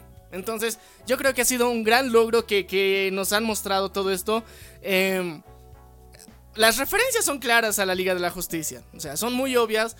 Pero si no la han visto, Invincible, véanla. Está en Amazon Prime, véanla por su servidor pirata favorito, pero véanla. A ver, yo, esta serie tiene un peso especial para mí porque yo, bueno, lo contraté por error Amazon Prime, pero me quedé por Invincible. Neta, es- siempre criticamos aquí este streaming, pero neta es real, o sea, su contenido es mayormente raro, Malo. malo, pero O sea, hay joyitas, o sea, son específicas. The Boys, Preacher, Oh My God, digamos, eh, Carnival Crow, Invincible. Son las pocas cosas que vas a ver en, en Amazon Prime que son buenísimas. Eh, pero el, el resto es das de. Alquílelo, ya. O sea, Amazon, hijos de perra, en serio, te juro que estos cabrones. Su servicio de streaming parece fraude multinivel porque te muestran los títulos estreno, así, ¿ves? puede alquilar esta película por tanta cantidad de dinero. Puede comprarla por esta otra cantidad. Y te hace sentir mal. Muy mal, muchachos. Aún así, Invincible, mejor serie de. Bueno, serie animada del año. Eso. Ahora vamos con algo que me encantó a mí. Demasiado. Y neta, ¡Ah! esto unió a mi familia, como no saben. Ya, Eh, ya, ya. muchachos, el COVID es una O sea, realidad. ¿qui- qui- ¿quieren, ¿quieren ver la historia de Pie Pequeño, versión live action? y versión, o sea... ¡Furro! ¡Eso! Furro. La, la versión live action furro. Pues aquí les presentamos a Sweet Todd. Sweet Todd, premio REM de oro para mejor serie adaptada. Muchachones, ¡Qué bonito! Tengo que decirles algo. El gran sacas. No, eh, Todos sabemos que es ya. Sweet es una serie, bueno, es un cómic de DC Comics. Ahora, ¿qué les tengo que decir acerca del cómic y de esta serie? Que son un chingo de diferentes, pero no en el sentido de que está mal adaptado, sino que la serie es llena de esperanza, llena de amor, llena de momentos dramáticos, pero aún así al final te da ese detalle de que, güey, aún hay cosas por qué vivir, aún el cómic no nos puede matar, porque neta, esa cosa es el cómic. Ya. Pero el cómic no es así, el cómic te dice, güey, ya ha llegado al fin del mundo y ahora te mueres, puto, por furro. y ahora, Eh, eh, Esto es cacería de furros, literalmente. Si no han visto, véanla. Lean el cómic si es que quieren ver la versión Darks. Darks. Vean la, la serie si quieren ver la versión, o sea, bonita, cute, dramática, pero bonita al final. El detalle es de que, aunque le han dado el giro, o sea, de que uno es más dark que el otro, neta, es idéntico y es una excelente adaptación de cada uno de los personajes, el ritmo que maneja y todo ese gusto, toda esa maravilla que es su mundo. Es que, eh, a ver, la, la serie lo que ha hecho es mantenerte en la tensión. Eso ha sido uno de los trabajos más bonitos y preciosos que he visto que han hecho dentro de una adaptación. Cada capítulo, sabías que estaba terminando y técnicamente tenías esperanza, pero te mantenía un hilo de tensión de que algo va a pasar, algo está pasando en otro lado, que va a joderlo todo lo que ahorita siento bonito. eh, Y eso es lo que ha hecho Sweet Todd. Entonces, yo espero que, que Netflix ya esté trabajando directamente en su segunda, tercera temporada, porque este, eh, el prota va a crecer y mientras más crece, pierde la ternura, se va a volver una persona repugnante, un adolescente. Entonces, eh, nadie quiere ver un adolescente con cuernos. Entonces, o sea, para eso vas a los colegios latinoamericanos. Pero eh, la idea está muy bonita, se ha hecho muy bien y te transmite ternura, pinche mugre niño tan tierno que es, ¿no? Véanla, o sea, es una historia de furros mezclada con la pandemia, o sea, todo en uno, o sea, han, han agitado toda esta mierda y lo han puesto en uno, lo han vuelto serie. Y, eh, como decía el meme, o sea, es lo que está pasando ahorita, pero con furros. O sea, Eso. eso, eso era literal. La- pero el- el- la historia original, o sea, hace tiempo ya ha salido, entonces no, no es que hayan predecido el futuro específicamente, pero con este contexto que, hemos vivido los últimos dos años, pues te va a captar más. Bueno, muchachones, les sugiero de que las otras dos series que han ganado premios, eh, lo que sería el juego del calamar y Invincible, no son recomendables para verlos con niños ni tampoco con tus papás, porque van a pensar, puta, qué enfermo mental. Pero Sweet Tooth sí es una serie para ver en familia, Sí. neta. Si puedes verla en familia, desde que decimos furros, o sea, para muchos, furro es si- sinónimo de enfermo, ¿no? Esta serie es tan tierna que la puedes ver en familia, no hay pedo. Tú tranquilo, vela, eh, tiene el sello de aprobación de Family Friendly. Y hablando de familia, vamos con las sorpresotas de este año. Premio Hideri de Oro por dos. Ah, porque después viene otra más brutal. Bueno, Hideri de Oro a mejor serie sorpresa. Todo el mundo la odia, menos yo. Júpiter Legacy. A ver, chicos, nosotros le hemos dedicado un episodio especial donde te hemos Ah, no, contado. uno, sí, uno, o sea, no, no hay dos. es- Un borrador. un, un borradorcillo donde te hemos contado toda la historia de Jupiter's Legacy completita, completita. Y habían muchos huecos argumentales dentro de la propia historia que había sacado, ¿qué se llama este men? Netflix. Ah, No. no, Mark Millar. Mark Millar, o sea, Mark Millar no había completado mucha de la información y entonces teníamos huecos donde nos habíamos saltado. Y lo que hizo la, la adaptación de Netflix es llenar todos esos agujeros argumentales que nosotros no pudimos contarte porque no había esa información en los cómics. Y te la trajo comidita, así, fácil de entender. Y para muchos fue aburrida y no entendieron la trama al estilo de Witcher, hijos de perra. Porque, ¿por qué necesitas un video de explicación de cómo ver los episodios? Pero ya, hay mucha gente que no lo ha entendido. Eh, sí, muchachos, este detalle de contarnos el pasado mediante flashback, pero en medio de la, del presente mismo, ha sido una temática que me ha- a mí me ha agarrado de repente. O sea, tampoco he pensado que The Witcher era así. Al comienzo estaba medio confundido en los dos primeros capítulos, pues, ah, ya, o sea, ese es del pasado y este es del futuro. Lo mismo pasa con Jupiter Legacy. Llega un momento donde en la historia del presente, nuestros queridos héroes recuerdan acontecimientos del pasado. Pero la gente no sabe de qué rayos es, No, es que qué le- línea va. a ver, no, les da flojera, son unos, o sea, unos vagos, unos flojos de porquería que no han querido entender esto. Pero, o sea, nosotros que teníamos ya la expectativa del cómic, entonces sabíamos que se estaba adaptando. Por eso mismo es importante ver esto, porque ahorita si escuchas nuestro episodio donde te contamos la historia completita de Jupiter's Legacy y luego ves la serie, vas a entender, ah, no mames, o sea, todo esto cuadra y vas a tener una imagen mental más completa de todo esto. O sea, en el orden que sea, primero ves la serie de Netflix completa y luego escuchas nuestro episodio igual, o sea, todo se conecta. El pedo, la, la maldita maldición de esto es que la gente no le ha entretenido, no le ha interesado bien, no han visto el potencial que tiene el Utopian, o sea, les ha valido pito y al final esta serie lastimosamente se ha cancelado para su segunda temporada. Pero si quieres conocer la historia completita, porque es una historia que vale mucho la pena, escucha nuestro episodio. Sí, nos encanta. Y bueno, muchachos, Jupiter Legacy para mí marcó un antes y un después. Es la única, bueno, la primera y la razón por la que yo contraté Netflix, neto. O sea, yo estaba expectante, mi hermano igual le conté el cómic y entre los dos le chequeamos y brutal. O sea, fue lo que esperaba de lo que sería la adaptación del, de Jupiter Legacy al cómic, pero aún así a la gente no le gustó. No entiendo bien el por qué, pero lo único que espero es de que alguna compañía, HBO, u otra, tenga la esperanza de que el Milarverso vuelva, porque faltan un chingo de cómics de Milar, falta la segunda parte de Jupiter Legacy, luego Jupiter's Ascending. Starlight, eh, Wanted, incluso Kingsman podrían hacerlo en serie. Entonces, incluso Kikas, o sea, de vivir a Kikas en forma de serie. Porque, no, aparte todavía, o sea, se dice también los rumores por ahí que Kikas puede revivir. Entonces, si no conoces las mamadas que estamos hablando del Millarverso, busca un episodio re antiguo que tenemos donde te explicamos todo el Millarverso que tiene esta unión de diferentes historias que, según nosotros, forman parte de un mismo universo. Según el autor, lo niega rotundamente, pero nosotros decimos que tiene sentido nuestra teoría. Ahora sí, vamos a pasar a otro de los premios más importantes. Bueno, este es igual, Hideri de Oro, a mejor sorpresita del año. Neta, le, chequen esto, es muy buena. He-Man y los amos del universo. He-Man. No hablo de esa mamada, primero. Antes de que des tu dislike antes de que nos votes y digan, mamá, que... no hablo de Revelations. No, esa cosa es del diablo, güey, no. Hablo de la serie que Mattel hizo a huevo para poder salvar un poquito de lo que sería el nombre de He-Man y vender los pinches juguetes que no se estaban vendiendo por culpa de Revelations.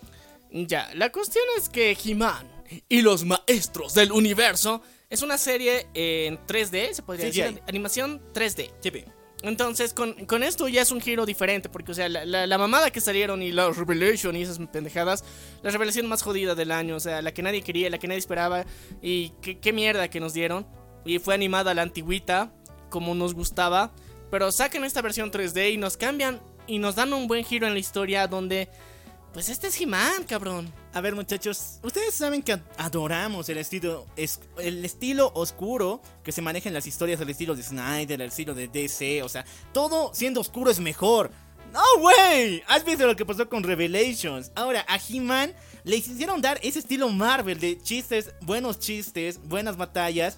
Y lo pusieron en esta serie de He-Man y los maestros del universo y les fue brutal. No solamente ver ese sentido de que ponen referencias al verdadero Motu, es decir, a la serie re antigua, sino también los villanos. O sea, estos no sé cómo lo hicieron. Es una especie de actualización, o sea. Sí, pero fuera de eso, o sea, son terroríficos. Neta, vean sus transformaciones. Hasta hoy en día es el video más visto de He-Man.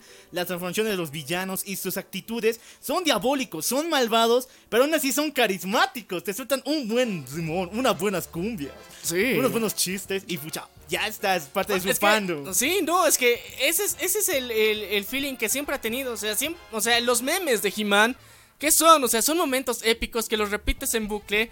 Que no tienen sentido dentro de la serie. Estás de qué verga está pasando aquí. De repente en un universo medieval bailan disco y estás de qué pedo.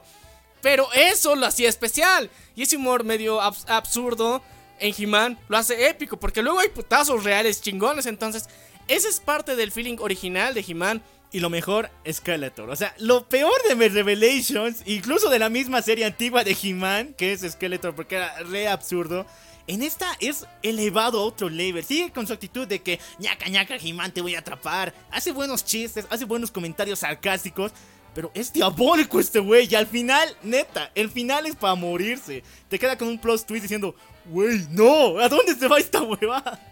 Entonces, chicos, recomendadísimo, vean He-Man, aunque esta serie se supone que es solo para niños, pero véanla ustedes ya. Bueno, sí, a es para niños, pero a huevo. A huevo, véanla. Ahora sí, muchachos. Mejor serie del 2021. Mejor serie del 2021. No sé, para mí es otra, pero ni modo. Ay, ya. El final lo odio, neta. O sea, está en mi, en mi corazón, pero no puedo decir que no. Pero aún así les encantó a ustedes, a mí mucho más. Y mejor serie del 2021 le pertenece a WandaVision. ¡Premio! Nagatoro de oro. ¿Qué no se puede decir de WandaVision? Ah, que le faltó Mephisto. Ya, a ver, es raro que hablemos de WandaVision aquí porque, Porque le, le hemos echado un chingo de hate, pero o sea, no, no por malo, sino porque los hijos de puta de la producción se limpiaron. O sea, con, nuestras sueños. lágrimas, con nuestros sueños, con nuestras metas, con, no sé, con el fanservice que no nos dieron. ¿Qué, qué hijos de puta, ya. WandaVision es un antes y un después en Marvel, neta. Quisieron por fin tomar las riendas del asunto, tomar las cosas seriamente, pero a su estilo. Y yo sé que Disney tiene un feeling bien denso, así. Les dije siempre, tiene una. un. como suculentoso. Un sabor, un sazón. Un fetiche muy. De lo que serían los musicales y en este caso Las de las sitcoms. Ya. Todo quiere volver las sitcoms. Los pa- las patoaventuras quiso volverla así. Lo mismo pasó con Mickey Mouse. Entonces llegó el turno a Marvel. Y no podía aguantarse las ganas, pero decidieron hacerlo tétrico. Con Sí. horror psicológico. Eh, a, a ver, yo, yo nunca lo he visto tétrico ni muy darks, pero hay gente para. O sea, para fans normales de Marvel, esto es darks. Es darks. Para mí no, me vale pito eso, pero ha sido una buena serie. Los giros que ha habido, las referencias que ha habido, el estilo que han tenido que manejar, las adaptaciones. O sea, WandaVision tiene una alta categoría porque las eh, adaptaciones, las referencias que han utilizado, las han trabajado muy bien, desde los efectos prácticos que han utilizado. O sea, todo esto ha sido un trabajo que tiene que ser reconocido. Y bueno, se dieron el valor de hacer una sitcom gracias a que hay que comprar un Fox. Y las referencias que utilizaron para hacer las sitcoms eran derechos en su mayoría que tenía antes Fox. Entonces, gracias a esto se pudo realizar este proyecto y ¡wow! Fue muy bonito, muy bien hecho. Eh, nos mamaron con Mephisto y con el otro. Wa- Nefisto, Wonderman y Jack Bone. Hijo de perra ese. Ya, pero la cuestión es que, eh, bueno, con esto nosotros decíamos multiverso confirmado, pero nos cayeron la boca y gracias a WandaVision nos metieron la duda. Entonces, así inició todo este mame, pero yo quiero menciones honoríficas en ya, este ya, aspecto. menciones honoríficas, güey. A ver, chicos. Eh, eh, WandaVision, sí, sí, sí, te la ganaste, muy mamón y todo lo que quieras.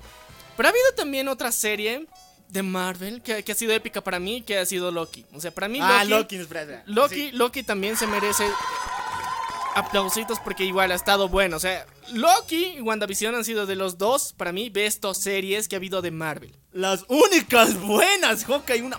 What If, ya, What If te la What dejo, if te la pa. acepta por eh, algunos Y capítulos. Falcon para perro. Sí, ya. ¿Para qué, ¿Para qué mamar ya? Sí. A ver, pero eh, también tenemos que reconocer que ha habido otra serie que también ha estado chingona este año. The Witcher, segunda temporada. A ver, eh, chicos, vean The Witcher, esta mierda está buena. ¡Qué buena adaptación! O sea, si la primera temporada les ha confundido, una vez que ya la entienden, la segunda no van a tener ese pedo de buscar en internet en qué orden ver los capítulos. No, aquí van a entender, o sea, es la historia lineal en orden correcto y coherente. Y ya, pues, o sea, ves Eh, el avance. Y creo que ya estamos en el último. No, no me acuerdo ahorita en qué libro estamos de, de la adaptación. Estamos en el tercer libro. O sea, Sí, dentro pero- de la serie estamos en el tercer libro de la saga de The Witcher. Entonces, es una muy buena adaptación.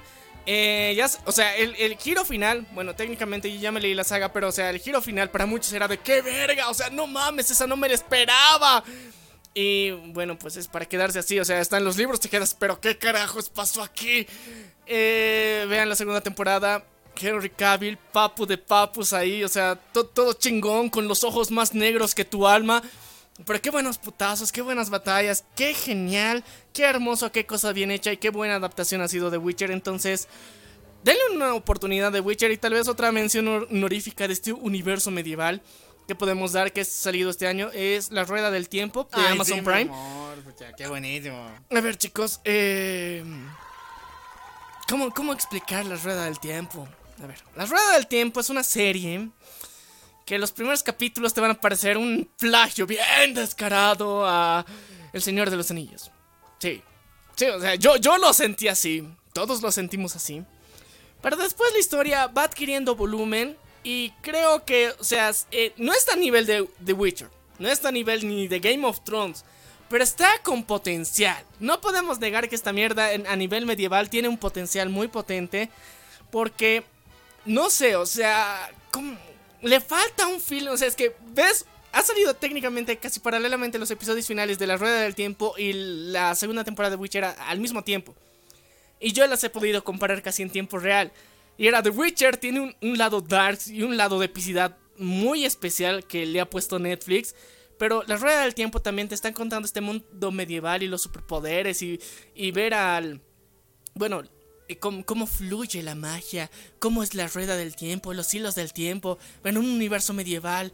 Eh, es interesante tienen que darse una vueltita por ahí. No, no sé cómo, cómo contarles esa madre porque ahorita es que La Rueda del Tiempo es una saga igual, es una adaptación de 19 libros, que es una saga muy completa, eh, muy redonda, o sea, si te lees los 19 libros has entendido el universo completo y cómo va la historia, cómo evolucionan los personajes, cómo evoluciona la tecnología, es una cosa muy genial. O sea, si quieres ahorrarte el tiempo de esperar temporada tras temporada, porque todos los libros ya han salido, o sea, no vas a esperar nada. Aquí no hay un puto George R. R. Martin que nunca saca un nuevo libro, ni un, ni un Patrick Rothfuss que no saca, digamos, la continuación de su pinche saga del Hombre del Viento.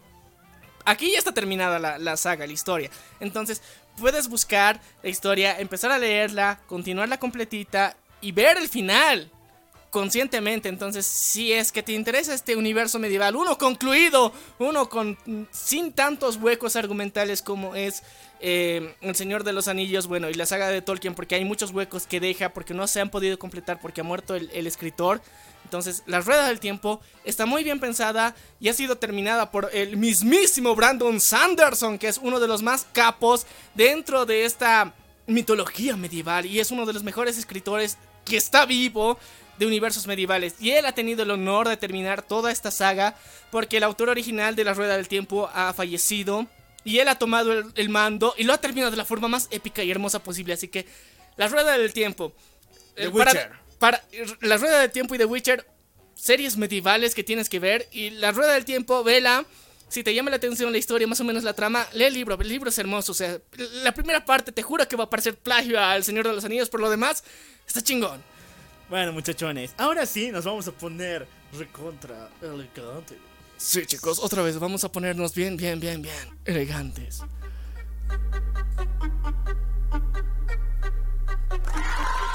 Vamos a cambiar de categoría, neta. Esto ya es para Oscars. Este año, no sé qué le pasó a las películas. El cine revivió, pero a niveles donde no se lo imaginan. Muchachos, el 2020 fue uno de los peores años para el cine. Neta, estaba a punto de morir, varios lugares cerraron, pero nos han demostrado de que esta madre es eterna y que Sí. desde el, es como el Fénix, se muere, pero renace un millón de veces mejor. Es que también se guardaron. El año pasado, muchas de las, de las películas que se tenían programadas se retrasaron.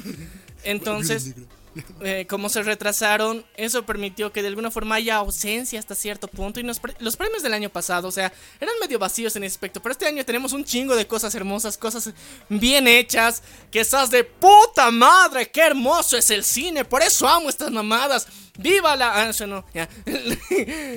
Todos amamos la piratería. Pero ya, la cuestión es que ha sido un buen año en cuestión de cine. Y bueno, raramente ya notarán los que ganaron aquí. No tenemos preferencias por un servicio de streaming o la compañía que los haga, pero neta ahí son cosas brutales. este. Sí. Mejor película popular del año. Ya sé que este. A ver, ya, seamos sinceros. Este lugar le pertenece a Spider-Man No Way Home. Sí. Solamente que no podía llevarse todos los premios, así que no, son, no sean codiciosos. Sí. Hubo otra película que a mediados, incluso hasta casi finales de este año, sacó memes, mercancías, tendencias por todas jodidos lados. Y el día en que se estrenó, puta, Rompió los servidores, ya rompió los la servidores. tierra tembló. Hablamos de Godzilla vs. Kong. Premio Comi del año para película más popular. De acuerdo, ¿no? Eh, Todos los youtubers y a nosotros también nos han preguntado: ¿Team Godzilla o Team Kong? Sí. Era, era como pregunta obligatoria para esta madre. Entonces, eras de, ok, tiene sentido, tiene lógica. Y bueno, aquí nosotros cada quien apoyaba al suyo. Lo dijimos en su momento, en ni putas no me acuerdo. Así que no me Team acuerdo. Godzilla, yo era Team Kong. La cuestión es que estos dos cabrones estaban ahí, se, se dieron de putazos, fue hermoso, eh, muy bien hecho y extrañamente se dieron de putazos en China, fue lo más raro de la vida. Lo cuestionamos en su momento porque estos cabrones siempre se pelean en Japón, pero no, o sea, cambiaron de locaciones, bueno, por fanservice. Y para que los chinos vean esta película, obviamente. Ya, muchachones, hicieron lo que los fans querían por primera vez. O sea, ¿Cuál? O sea, los fans no querían que se peleen en China, querían Ya, pe- sí, que se peleen en, en Japón. En Japón. Eh, el detalle es el siguiente, o sea, la, la primera película de Godzilla es mala, neta, y la segunda es medio buena, pero tiene un común, que es de que hay más participación de seres humanos, de sus pedos existenciales, que la batalla de los monstruos y los Sí. kaijus. En Godzilla vs. Kong, aunque, eh, aunque pareciera que hay más participación de los humanos, neta es bien diminuta, ni incluso no nos dicen quién es este cuate o qué hace ahí, ya los has conocido en la anterior película, o solo te dicen, yo me llamo tantos y busco esto, nada más. Y todos los demás son putazos demoledores. Eh, para mí sí, es- yo sí he sentido que ha habido relleno humano, pero era justificado y aparte todos amamos a Millie Bobby Brown, entonces Ah, estábamos de, ok, tú tienes el permiso de ser relleno. Pero aún así me encantó. O sea, la batalla de brutalidad y el final contra Mecha Godzilla estuvo increíble. Eh, bueno, sí, ha sido una de las películas más épicas. Honestamente no esperaba mucho, pero fue épica. O sea, no esperaba mucho, te juro que no esperaba mucho y era de una mamada que iba a ver muy culera o, o el tamaño en niveles de volumen no va a ser tan épico, pero puta, el nivel de destrucción que han hecho, eh, su, su super viaje hasta la Antártida, o sea, to- todo ese tipo de detalles que han puesto, eras de wow, qué épico, imagínate verlo, o sea, en, ahí en, en el cine en 4K y bien, bien, bien épico. Otra cosa que me gustó, bueno, que me gustó, fue que pusieran por lo menos los niveles de poder que vimos en lo que sería King of, bueno, no King of Monsters, sino la primera película de Godzilla. No nerfearon al tipo, como yo estaba diciendo. Lo pusieron como lo vimos en la primera película. E incluso la escena cuando le gana en...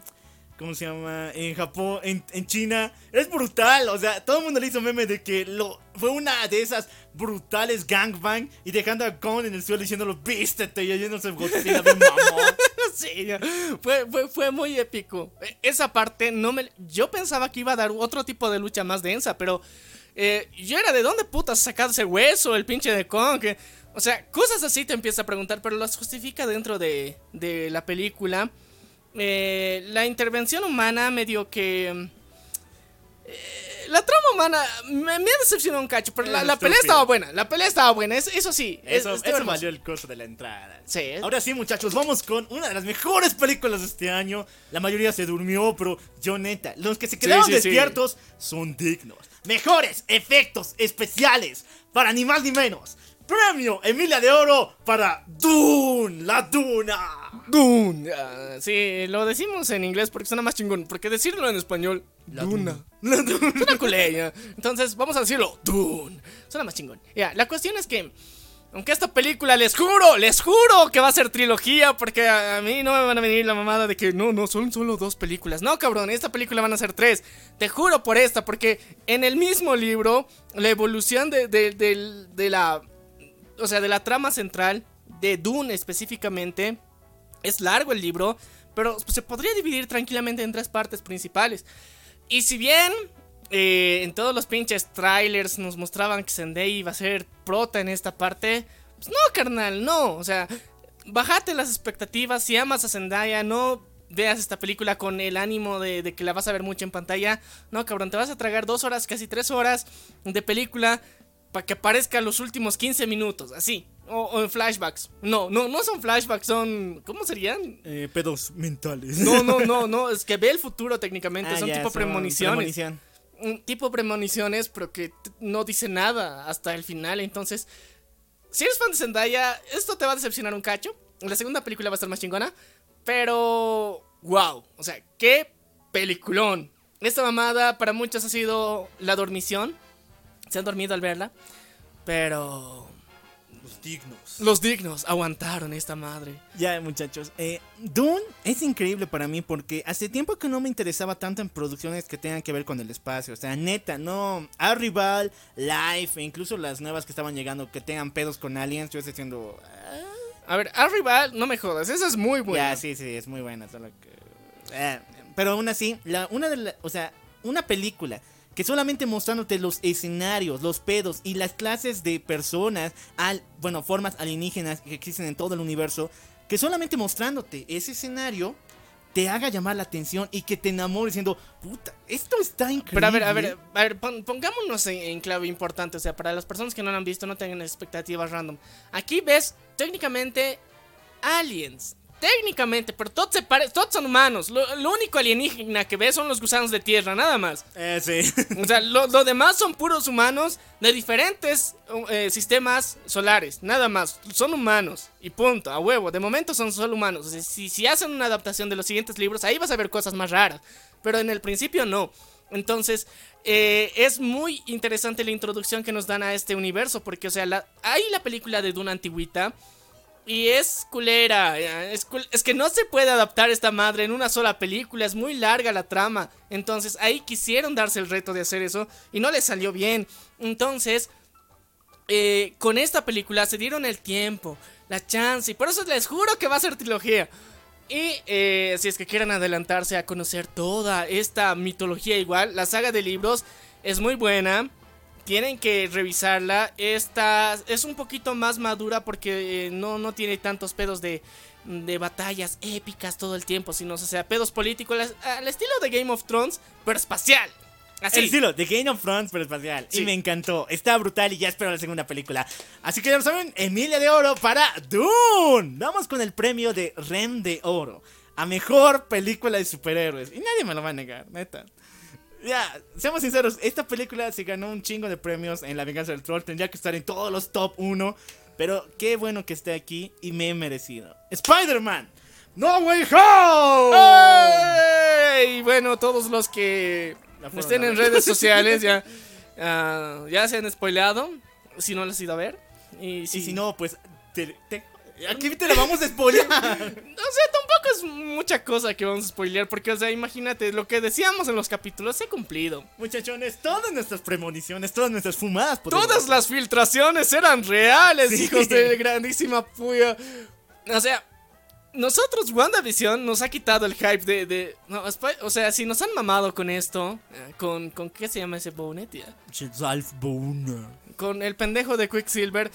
O sea, lo mismo nos pueden hacer. O sea, tres Tom Hollands van a aparecer aquí. Spider Zendaya. Sí, o sea, ya nos daba miedo. Todos estábamos ahí con el miedo de que, o sea, Marvel nos joda.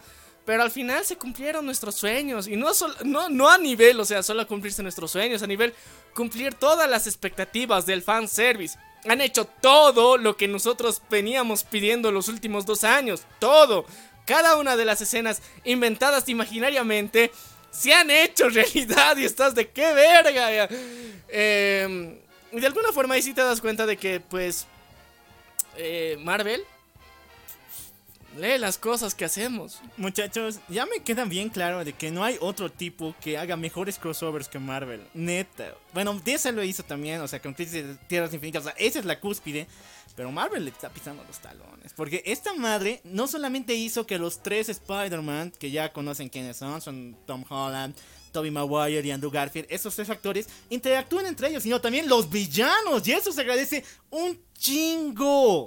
Eh, fue, fue interesante, pero ahora, digamos, quedan y que tal vez en otro episodio estemos hablando de nuestras teorías del futuro de esta madre, porque hay un culo de huecos argumentales muy grandes que tienen que ser tratados en su momento. Pero sí, de momento vamos a celebrar que esta mierda se ha llevado, esta mierda existe, es hermosa, está muy bien hecha. Si no, aún no la has visto, ve a verla. Y si no, pues vela porque... Ah, esa, esa... Esta noche la voy a ver. Esta noche la puedes ver ahí vía online. Porque vale la pena, está muy buena, en serio, sientes que te han escuchado. o sea, no, de verdad, o sea, yo estaba en el cine y era de, ah, cabrones, eso era filtración, era... Sí, sí, claro, es CGI, no ve, pendejo, ya. Todo eso, o sea, es Photoshop, no ve, pendejo, ya. Chúpate esa, qué, qué hermoso. Mejor película de superhéroes, bien merecida. Y si tiene que ganar más premios, ya sé, pero aún así la meto aquí. Spider-Man, No Way Home. Ahora sí pasamos con las siguientes sorpresitas de este año. Neta, Netflix me ha el corazón. Neta, Netflix me ayudó en los mejores momentos de mi vida. Y esta es una de esas películas que no te puedes perder. Sorpresita del año le pertenece con el premio Hideri de Oro a Love and Monsters de Netflix. Muchachos, las historias de amor están muriendo. Neta. Dentro de esta mamá, ¿te acuerdas de mm, mi adiós de Navidad? Donde una muchacha y un chico coreano se reúnen para Navidad. No sé. Ah, no, Ah, ¿ves por qué no? o sea, Las no, historias de romance, de amor, están muriendo, neta. Ya se están muriendo bien aburridas y solo van por el training con el mame de que, ¡ay, extraña a mi ex! Pero ¿qué tal si a esos pedos les agregamos monstruos salidos de un meteorito del espacio y una trama de supervivencia? ¡Wow! Walking Dead, ocho temporadas. en una película. Sí, muchachos. Pero no, Love and Monster es una de esas películas que te van a encantar desde un comienzo. O sea, el protagonista, no me acuerdo qué actor es, pero es el mismo que Es sale- en Blade Run- no, Maze Runner. Sí, ese Mason Runner, el mismo actor. Y, o sea, la brutalidad con la que tiene él. O sea, la forma en la que actúa como un imbécil. El típico chico tonto de las comedias románticas. Que se va a un mundo lleno de mutantes horribles para encontrar al amor de su vida. De por sí esta trama suena interesante. Sí, y Guardianes de la Galaxia. y la de por sí la película te demuestra de que, wow, toda esta trama, todo este viaje lleno de monstruos horribles. ¿Vale la pena? ¿Vale la pena, neta? Pues por el amor, sí. Y bueno, muchachos, no se pierdan Love and Monster que estuvo genial. Ahora sí, la segunda sorpresita de este top. Ya lo saben qué compañía la hizo, vayan a verla inmediatamente porque es gratis. Pero igual, la cubana. No sé qué pasó con esa película, estaba en el cielo. Y neta. es- Está en el cielo, no el- jodas, no, no seas pendejo. Ya, ya, Esta está- madre está se en merece el, premio, cabrón. Se merece el premio, neta. Pero hay otra película que ganó. Sí. Pero aún así, esta película era merecedora. No sé qué rayos le pasó y la. Todos, el- la recaudación en dinero no le favoreció. Por lo cual, muchos tarados en internet dijeron: Pucha, es mala, ¿qué le pasó? James Gunn no funciona. No, ¿cuál pendejo? No mames, cualquier persona que haya visto esta madre ama esta película. Fue una de las mejores películas de este puto año y fue genial. Fue Hablamos de. The Suicide Squad. Pucha, brutal. O sea, todo lo que amamos del Suicide Squad apareció en esta película. Traición sobre traición. Muertes, balazos por todas partes. Muerte sin sentido. ya. Muertes sin sentido. O sea, co- cosas muy épicas. Para mí e- era una grata y hermosa sorpresa porque yo era de James Gunn va a hacer esto. O sea, tenía todavía la duda, pero en esa otra película de, de- de- del, del Superman niño loco, Ah, Bradbury. esa, con, con esa, digamos, ya, ya tenía cierta confianza, pero era de... Es que este Suicide Squad no le mete tanto gore. Pero ve a esta madre y digo, puta, sí, cabrón, hazme todo lo que quieras. Y por eso eh, ya estamos cerca del estreno del Peacemaker. Una. Entonces, si quieres conocer quién putas es el Peacemaker para ver la serie que va a salir en HBO Max, primero tienes que ver The Suicide Squad. Y qué buena película, qué buenos momazos, qué buenos chistes. No mames, o sea, fue, fue una buena, excelente, bravísima película. Bueno, muchachos, el universo DC se divide en tres formas: aliens, eh, metahumanos, isobots y, bueno, vigilantes. Y por último, magia. Pero yo agregaría una cosa más aquí: raros. Neta, olvidados. Pero son mutantes, pendejo. No, pero neta, raros en el sentido de que, o sea, no, no sabes qué son, no tienen formas antropomórficas y en sí su sentido tiene que ver con la eh, misma incorporidad del universo. O sea, neta, son cosas extrañas que tienes desde en los cómics. Y a estos mayormente tenían que ver la Doom Patrol. De hecho, hay una serie que la trata muy brutal. O Que, sea, la de un patrón. la Doom Patrol. En Pero ahora, en lo que sería ese sentido en el cine, el Suicide Squad ha tomado ese lugar. Son personajes no conocidos, raros, muy extraños y todo el mundo es bienvenido a este grupo. Bueno, obligado. O- obligado, sí, pero o sea, eh, aquí el gancho era Harley Quinn, o sea. Harley eh, Quinn, eh, eh, esta, esta mamacita que la cagó en Birds of Prey, pero aquí, o sea, estaba muy bien toda la película, o sea, su desarrollo, ella no es la prota al final de todo esto, o sea, todos, todo el equipo es, o sea, no le dan un solo foco a ella, entonces, para mí ha sido una de las cosas más geniales que hemos visto este año. Eh, las frases, o sea, la- un chingo de frases, bro. En este, o sea, hay meme para rato con esto. Ha sido una buena experiencia ver The Suicide Squad. Y la puedes ver cinco veces si quieres. Y te vas a seguir cagando de la risa en cada, cada vez que la ves. Vas a ver un chingo de gore. Está muy bien hecha. Y bueno, ha- han quedado personajes muy icónicos que espero que en el futuro se siga desarrollando más, más series y películas con ellos. Bueno, muchachos, si tuviera una canción épica para poner ahorita, tú te inventas ahorita ya. Porque neta, esta es la mejor película del año. Y lo raro es que es la segunda vez que lo vemos. Pero en realidad es la primera vez que se presenta algo tan grande y hecha por este sujeto tan amado. Hablamos, mejor película del 2021. Premio Nagatoro de Oro le pertenece a Snyder Cut. Zack Snyder, Justice League. Se me ha salido el cine, pero está. Pero aún así en mi película. O sea, o sea, ha salido, pero nomás aquí no, ¿eh? Ah, sí. Sí, o sea, aquí no- nosotros no, no, no salió en cine, pero está, está hermoso. A ver, chicos, eh, sí, somos fan de DC. Todos No- lo no saben. se note. No, no, no se note, somos fans de DC. Bueno, muchachos, sí, o si fuéramos fan de Marvel, aquí ahorita hubiéramos mandado a Shang-Chi, Viuda Negra, o... Nah, tampoco, no, tampoco somos tanto así. Ya, la cuestión es que la Snyder Cut, o sea, la Liga de la Justicia de Zack Snyder, como les gusta llamarlo, eh, era uno de los proyectos que nosotros más estábamos esperando, que ha sido uno de nuestros primeros episodios que hemos tenido dentro del podcast explicar qué putas era el Snyder Cut y que todos pensaban que esta madre no existía.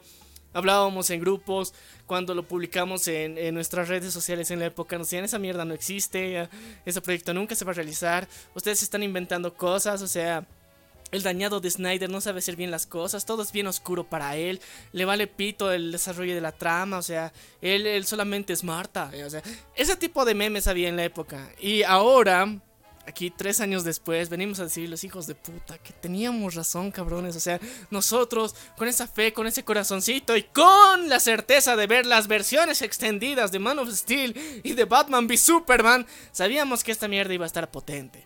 Así que chicos, si no lo sabían, hay versión extendida. O sea, la mayor parte de las películas de Zack Snyder tienen su versión extendida, por si no lo sabían. Cualquier película de Zack Snyder es de 300, Watchmen, Sucker, Punch. todas tienen versión extendida.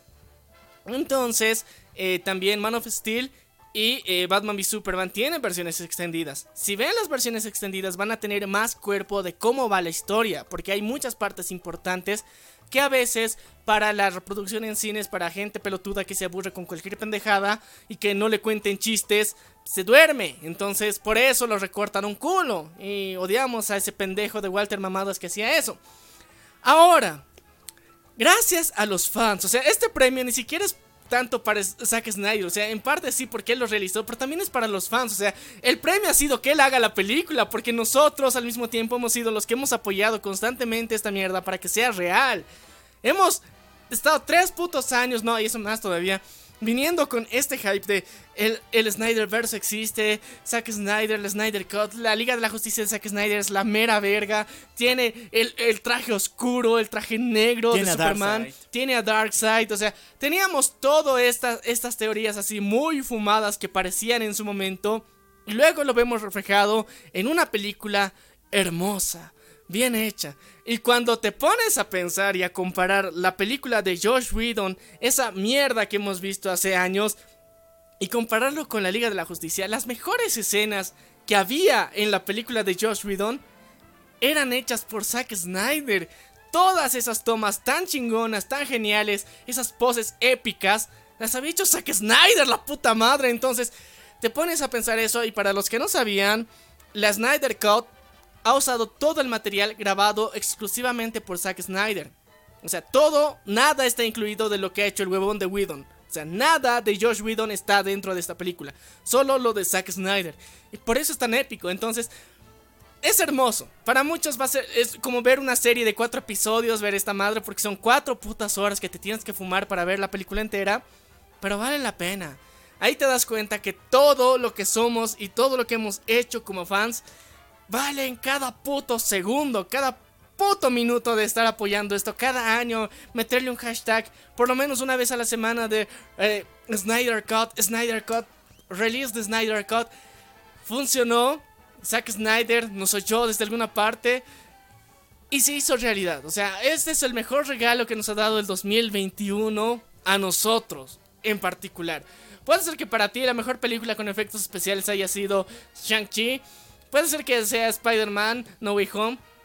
Pero para nosotros y para estos años que representa, que hemos venido hablando en La venganza del troll sobre el Snyder Cut, verla hecha realidad, verla una película y no cualquier película, cuatro horas, aunque le han saboteado, le han filtrado una hora de la película dentro de los Looney Tunes, aún así faltaba tres horas de cosas que no has visto y que valían la pena cada puto segundo. Fue hermoso, en serio. Muchachones, ya lo saben, premio Nagatoro de, de oro para mejor película del año. La Liga de la Justicia de Zack Snyder. Vamos a cambiar de categoría, güey. Vamos a hablar del mundo de los videojuegos, que este año también se vino potente. O sea, este año lo hizo bien los videojuegos. El cine y los videojuegos se suscitaron de forma increíble. Y vamos a empezar con el mayor juego popular de este año. Neta, había más como esta de Funky at Night y otra madre. Ahorita que están jugando con esto de Blast, ah, Royal Blast, no me acuerdo bien. Pero muchachos, estos juegos, aunque son populares hoy en día, no sé por qué, se habían estrenado en 2018. Pero hay un juego que sí se ha estrenado en 2021 y ha sido muy popular por dos grandes razones. Y este es ni más ni menos que Resident Evil Village, premio Comi de Oro a mejor juego popular de este año. A ver chicos, eh, técnicamente esta es una historia medio que distópica del orden original que teníamos dentro de la saga de Resident Evil. O sea, sabemos que hemos empezado como una cacería de, zombies al principio De repente llegamos al 5 y es una guerra. ¿Qué putas ha pasado aquí? Y luego llegamos al 7. ¿ya? Donde volvemos al inicio de todas estas madres. Pero de alguna forma no tiene una real relación directa con lo que estaba pasando en el 6. Entonces, vemos a la waifu. A esa nalgótica gigantesca de dos metros. Que quieres que te azote, que te dé por todos lados y, y tú que estés ahí, que digas... Excitante. O que de alguna forma, mientras te ahorca, digas. Oh, me vengo. No sé, o sea, cualquier sueño masoquista, sentías que se hacía realidad con ella. Eh, muchas- Lady Dimitrescu. Sí, Lady Dimitrescu, cualquier otro aplauso. Eh, no sé qué pasó este año, todo, el mundo- todo era para profanar, todo era suculentoso. Me acuerdo que estaba esto de, de las chicas de Resident Evil con Lady Dimitrescu y también esta madre del Starbucks, ¿te acuerdas? O sea, todas las chicas con ese mandil, con... ¿De dónde viene la leche? Ah. Entonces sí, este año fue el año de los cochinos, este año fue el, El año, año, del puerco. el, el año pasado fue de la profanación. Ah, O bueno, sea, pero las cosas por Twitter. Este año fue cualquier meme. No, es que- para profanar. es que aquí no lo profanaban, solitos se profanaban. O sea, no necesitabas un, un- un giro. El año pasado eran los, las profanaciones automáticas que se daban la gente. O sea, ellos buscaban que se profanen en los canales, personajes y demás. Pero este año no, este año, o sea, el material original salía profanado. Y muy profanable aún más. Entonces, bueno, pues los cochinos de internet hacemos lo que podemos. Bueno, muchachos, premio Comi del Oro para Resident Evil Village por mejor juego más popular. Seguimos todavía y este me encanta. Premio Emilia de Oro por mejor shooter del año y nadie me lo niega, aunque hay otro shooter que ganó, pero después hablamos. Hablamos de la resurrección de, Resi- de uno de los mejores juegos de zombies, Left 4 Dead, que ha vuelto en formato de Back for Blood. Ay. A ver, chicos. Muchos ni se han enterado de que esto ha pasado. Mames, muchísimo, eso es pu- O sea, mira, los, los fans originales de, de Left 4 Dead. Left 4 Dead y Left 4 One ya, em, sa- sabemos que no se han enterado muy bien cómo, cómo sucedió esta madre, pero es real, es cierto. Y es una continuación directa. Porque muchos pensaban que era otra cosa diferente, pero no, o sea, es de Left 4 Dead, es la continuación directa y es de las cosas más épicas en nivel de zombies. Porque, o sea, Left 4 Dead tenía ese plus de serlo tan chingón, tan genial, y tener personajes y, bueno, villanos principalmente que eran muy memorables. Y aquí venimos con Back for Blood. Muchachos, Left 4 Dead 2 tuvo un gran acierto. Las armas cuerpo a cuerpo, es decir, las sierras, las espadas, los sartenes, Las guitarras. todo- las guitarras, todo podía ser utilizado en un arma, pero no casi todo. Pero en Back for Blood esa mecánica se multiplica al un millón por ciento. Todo, neta. Todo puede ser utilizado como un arma, un escritorio, una bicicleta, un casco, incluso un lápiz. Todo puede ser utilizado para que tú sobrevivas a una masacre zombie como en el mundo real. Y además los zombies que fueron implementados en este juego son alucinantes. Lo que siempre hemos soñado en nuestros fanarts de Left 4 Dead. Zombies murciélago que volaban, super tanques. ¿Cuál? Esas... Incluso hay un O sea, el Boomer y la Witch han vuelto, pero en versiones más hardcore. ¿eh? Sí. Y Dan miedo, o sea, dan miedo. Es que lo genial de Back for, for Blood es que eh, regresar por cuatro, ya, regresar por sangre, te muestra cómo, cómo han evolucionado los videojuegos para empezar, las dinámicas de videojuegos, el mundo de los videojuegos y las dinámicas que puedes hacer dentro de esto. Entonces, hasta los mismos personajes ya dan más miedo.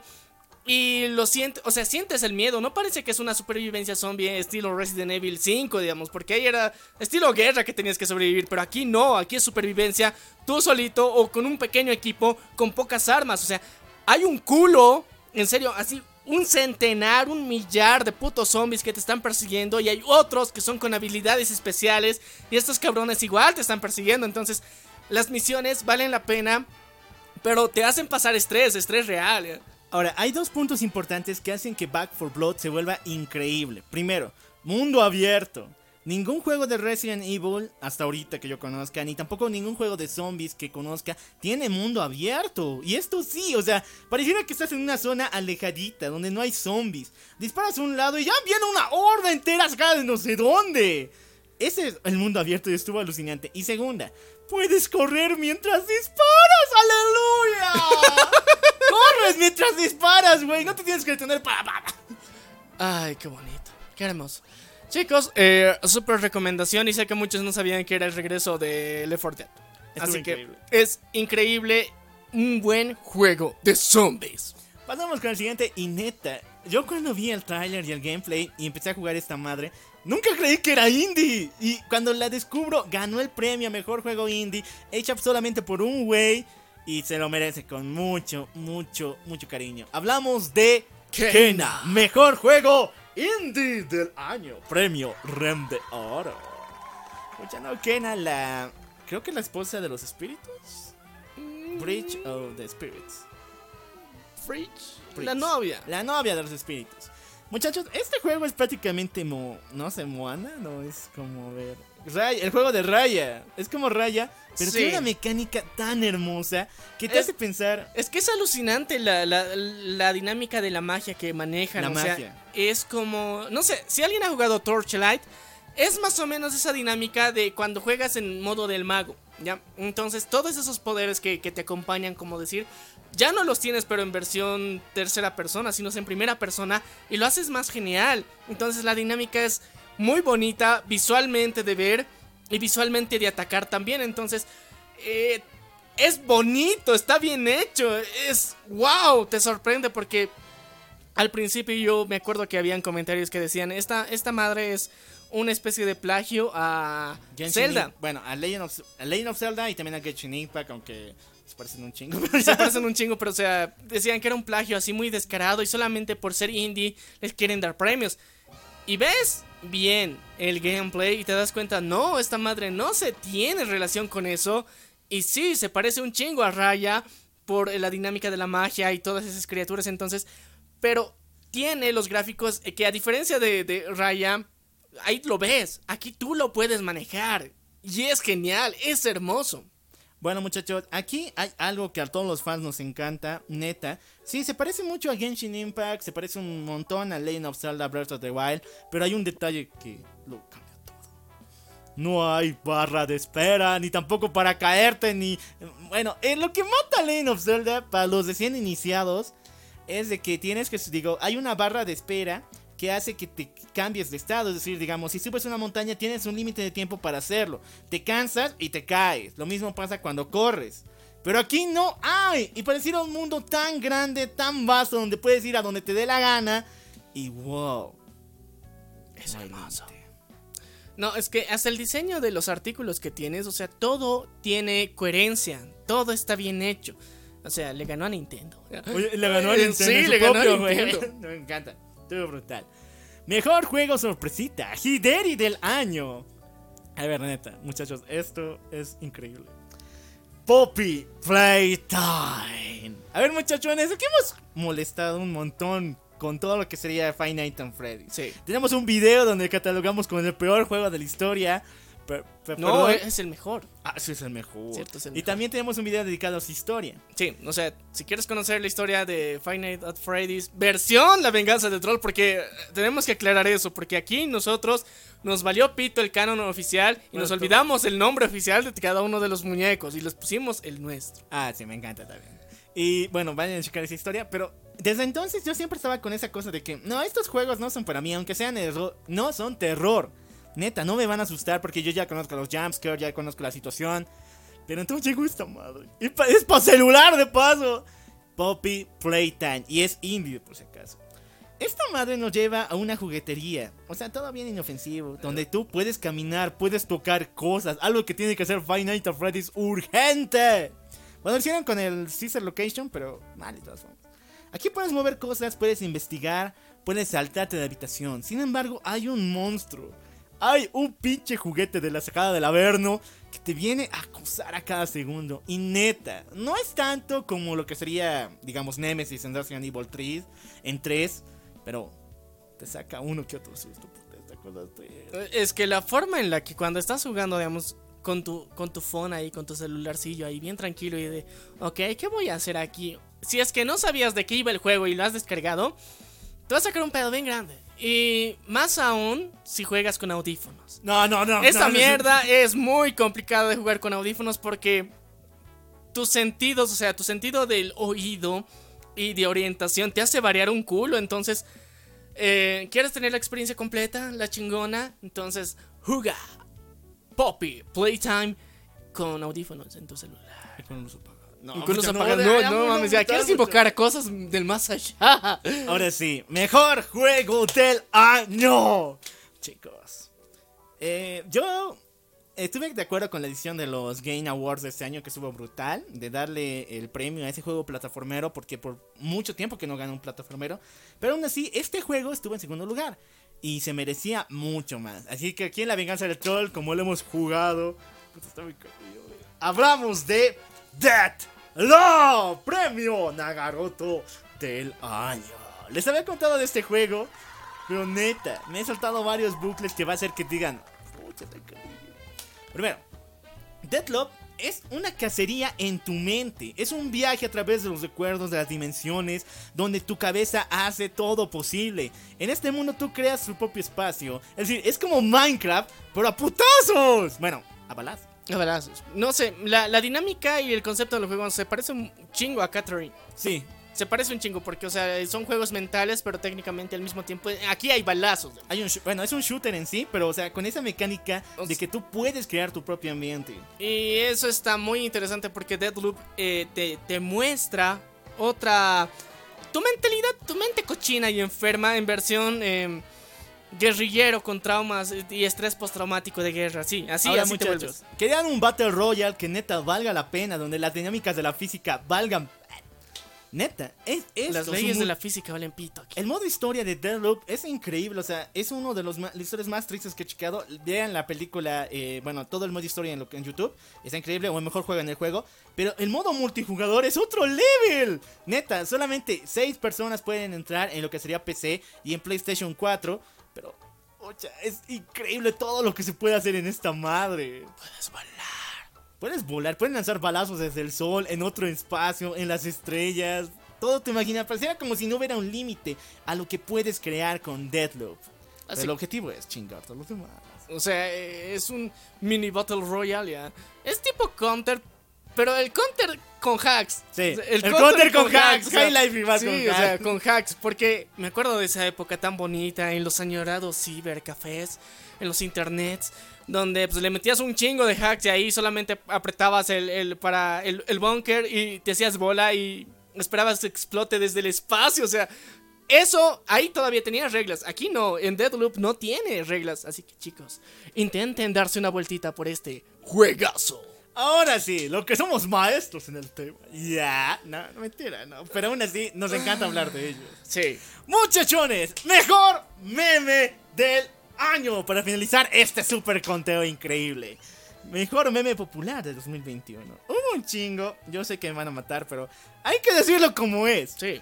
Tu mamá, tu abuela, tu profe de gimnasia, el borracho de la esquina cantó esta canción.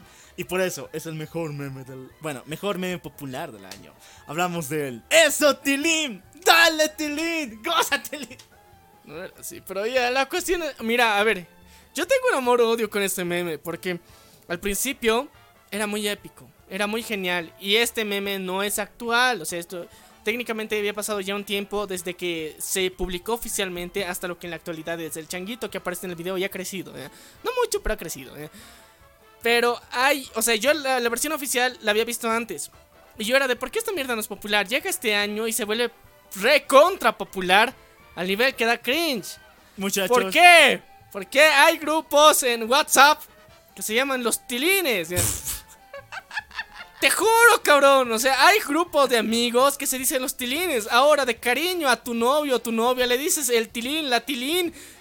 ¿Qué pedo? O sea, hay algo peor. Bueno, esto pasa en Bolivia, muchachones. Eh, un grupo de cumbia, no voy a decir su nombre, pero hizo una canción oficial, entre comillas, del Tilín. Bueno, aunque no tiene partes de la canción original.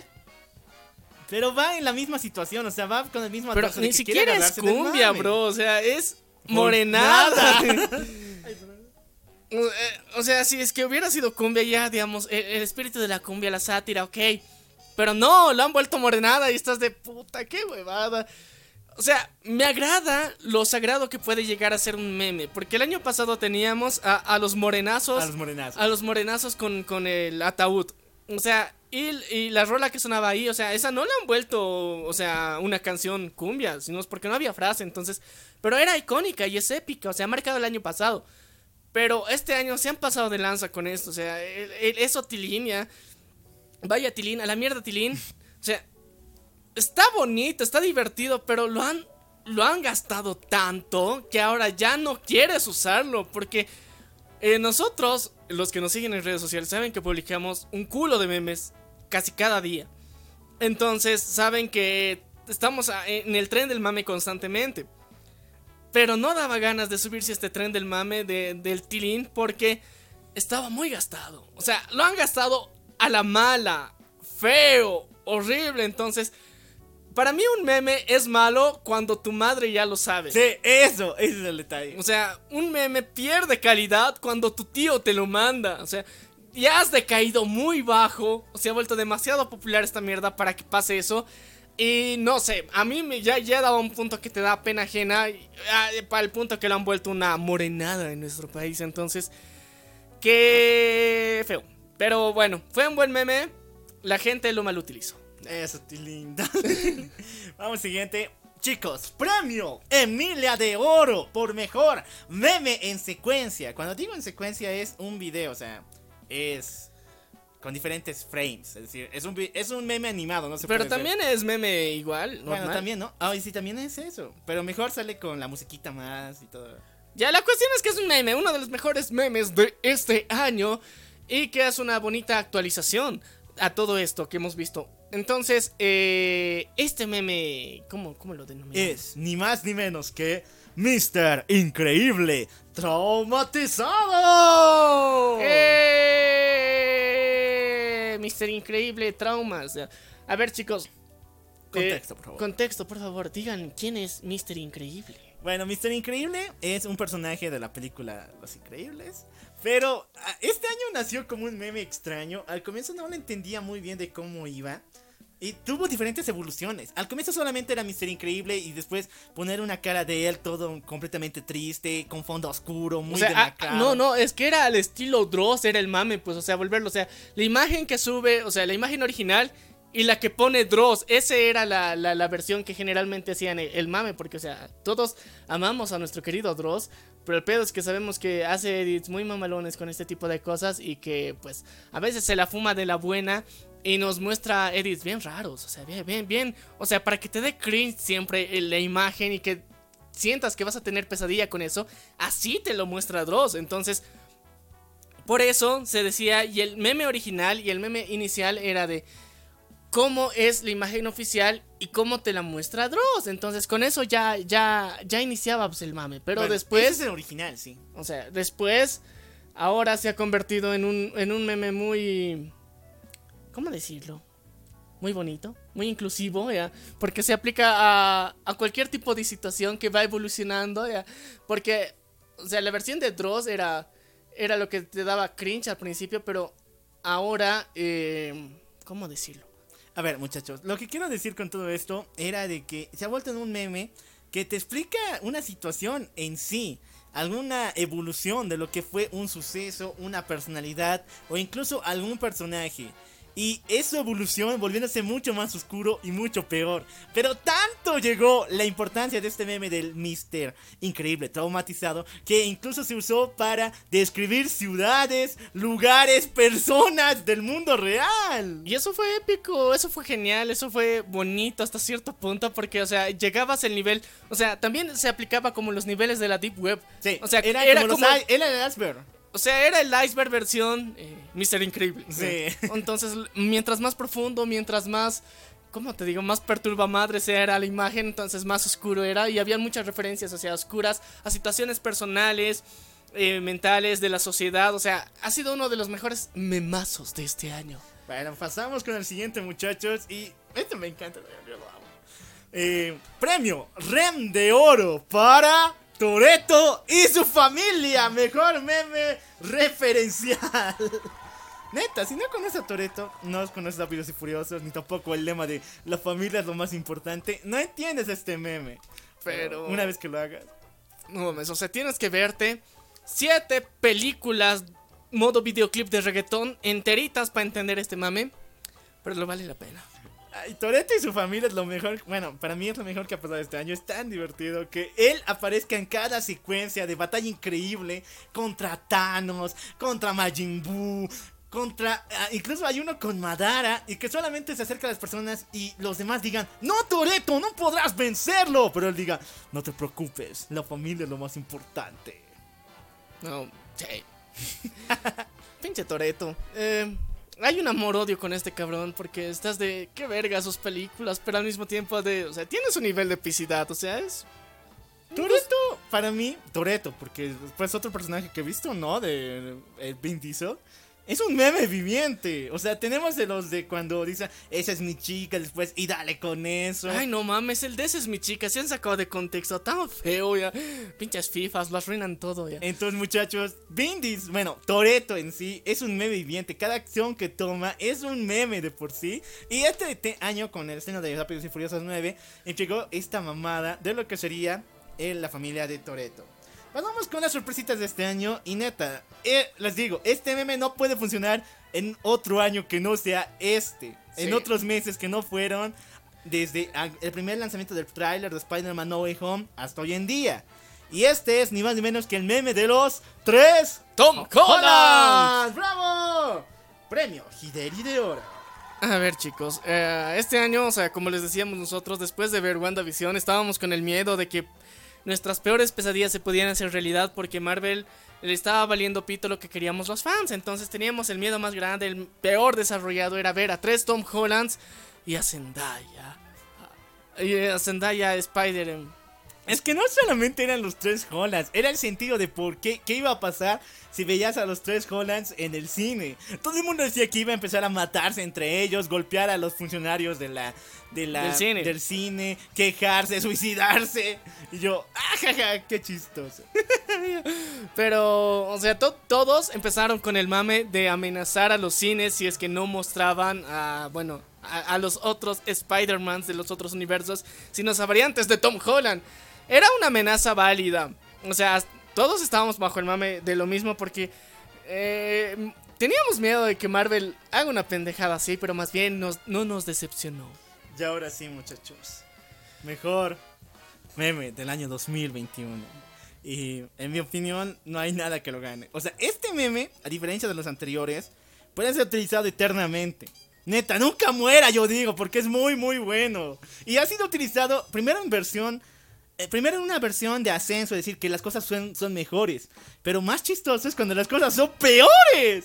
Hablamos del Snotty Brown Globe Up, o en español, Titán antes y después. Premio Nagatoro de Oro como mejor meme del año. A ver, chicos, esto tiene que tener contexto porque uno, se han utilizado dos películas diferentes. Vaca, eh, no, ¿qué se llama? La Granja, La la, Granja. película de Nickelodeon y Megamente. Megamente. Entonces, con estas dos han hecho una fusión de un personaje que es que extrañamente parece que crece, evoluciona y de la granja, como cuando lo vemos, ¿cómo era? ¿Cómo, ¿Cuál era su frase? No me acuerdo. Cuando, cuando les empuja a, las vacas, no me acuerdo. Así qué no me acuerdo tampoco, pero es muy Pero es, chistoso. es muy épica esa frase, entonces parece que ha crecido para la película de Megamente. Y lo curioso es que ambas películas son desarrolladas por el mismo estudio, que bueno, no Nickelodeon, pero es de DreamWorks y DreamWorks le pertenece a Paramount. Plus. Bueno, a Paramount. Sí, entonces la, cuestión es que parece que tiene mucho sentido este, este desarrollo y este crecimiento. Y si no has visto las películas, parecen que es de la misma película. Entonces eh, es muy épico. Y Titán, que, que nos muestra el nuevo superhéroe desarrollado en Megamente, pues sí, parece la versión evolucionada, el glow up que tiene este personaje. Y estás de wow. Y lo genial que al principio, o sea, era el mame de la evolución positiva, ahora es la disevolución. La porque- degeneración. La degeneración, porque eh, iniciamos, o sea, con, con- con este cuatecito de los rizos, que luego se vuelve titán, pero después cuando llega Megamente se vuelve la cosa más, más loca, o sea, y luego evoluciona cuando aparece el, el- ¿qué se llamaba? El, ver- Me- eh, Metroman. Metroman, o sea, cuando aparece Metroman, todos se distorsionan más y estás de wow. Y este meme tienes toda la razón del mundo, puede seguir evolucionando y no va a ser únicamente del 2021. Lo que me encantó fue la vez cuando utilizaron los servicios de streaming con este meme. O sea, primeramente se, encontraba el gordito señalando de que el keniato que tiene Star Plus, tiene todos los servicios de streaming, bien feliz. Pero al final, cuando llegabas a Titán decía el que solamente ve en Cuevana. Cuando llegabas a Metroman decía el que lo ve en televisión pública después de 10 años. Y cuando llegabas a Megamente, que era la cúspide, decía el que lo ve en su imaginación. Era muy épico. Eh, por eso, o sea, lo- los niveles que, que han ido evolucionando, este meme es, es épico porque no tiene contexto final, o sea, es atemporal de momento, entonces podemos coronarlo como el besto meme del fucking año. Y bueno, muchachones, con todo, todo, todo esto, hemos llegado al final de este capítulo. Y al final de este año. Muchachos, Y para... el inicio del Y el 2022. inicio del 2022. Muchachos, quiero agradecerles un año más estando junto con ustedes, la venganza del troll. Recuerden que aquí se les quiere mucho y lo más importante es que ustedes nos den su opinión aquí abajo en los comentarios. ¿Les ha gustado todo este año las producciones que hemos calificado y qué esperan para el 2022?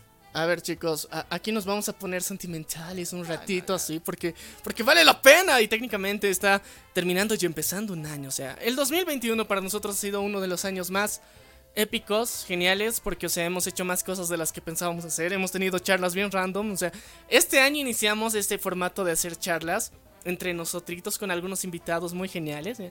Y fueron charlas que para muchos puede ser que no tengan sentido. Nosotros las disfrutamos mucho. Eh, ha- habrá gente que, que escuche el programa y digan, ah, eso es una mierda. Te entiendo, está bien, es válido, porque nosotros mismos sabemos y tenemos la advertencia de que divagamos un chingo en cada una de las charlas. Pero para mí me ha ayudado mucho a, a ver otros puntos que no solíamos tratar en la venganza del troll y mostrarla también como es. Fue muy épico, fue muy hermoso. Y luego, eh, la, la sorpresa del año. La del año. La del año, o sea, eh, lo que tendría que estar en esta categoría, pero nosotros no. Eh, eh, hasta este año no habíamos hecho eso. La categoría musical.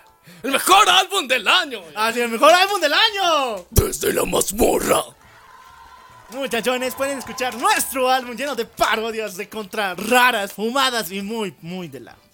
Muy de la chingada, eh, que bueno, es un, es un álbum, sí, de parodias, ya, eh, con un chingo de referencias que hicimos este año y por eso, digamos, este año ha sido bastante importante porque, o sea, llevamos ya tres años haciendo el programa y siempre teníamos ideas raras al respecto, digamos, de canciones, pero este año lo, lo hicimos real, tangible, y o sea, lo pueden escuchar en cualquier plataforma de música, está en YouTube, está en Facebook, está en todo puto lado.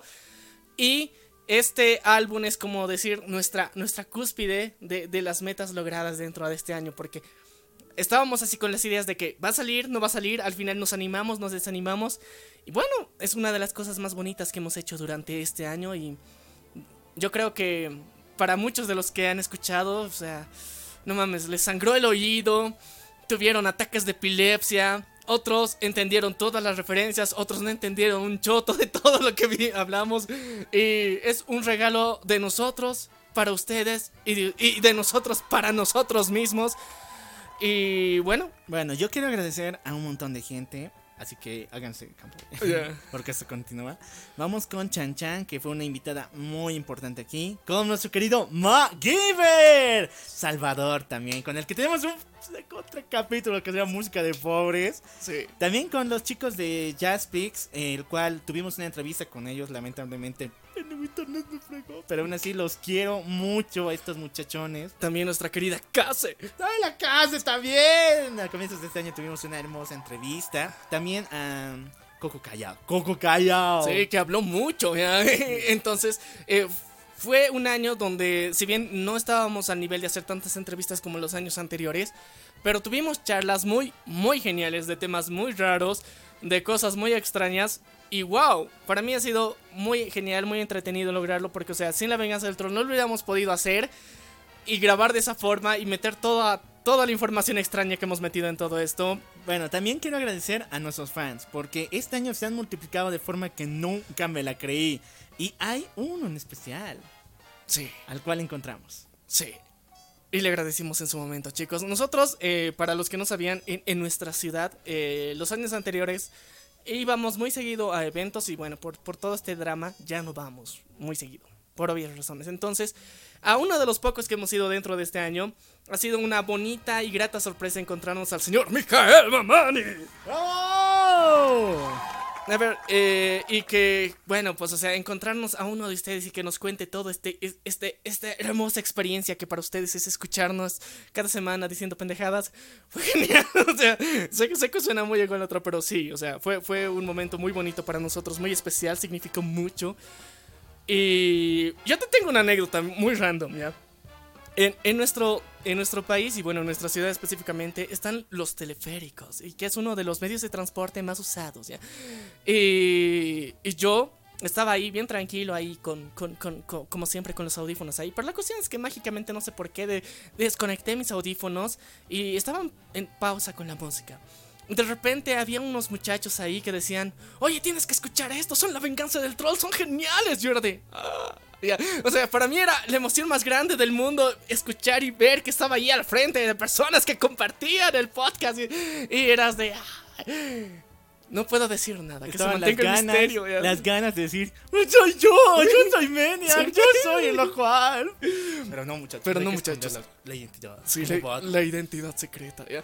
Y no sé, para mí ha sido uno de los mejores momentos que hemos tenido en este año, darnos cuenta de cómo nuestra audiencia ha crecido tanto, cómo hay más personas que se han sumado al tren del mame, de la venganza del troll y han entendido que mucho de los de las de las pendejadas que decimos, o sea, son pendejadas, o sea, no es para tomárselas en serio al 100% y la forma en la que hacemos las cosas también. Entonces, por eso, digamos, es, es muy bonito, muy agradable, porque de, veníamos de años donde fuimos baneados en, en ciertas redes sociales, ya pinche Mark por, por publicar memes, por publicar episodios, por donde nos metían hate por hacer un comentario, una opinión, una descripción de algún episodio, y nos metían un culo de hate, o sea, eh, intentaron banearnos más de una vez.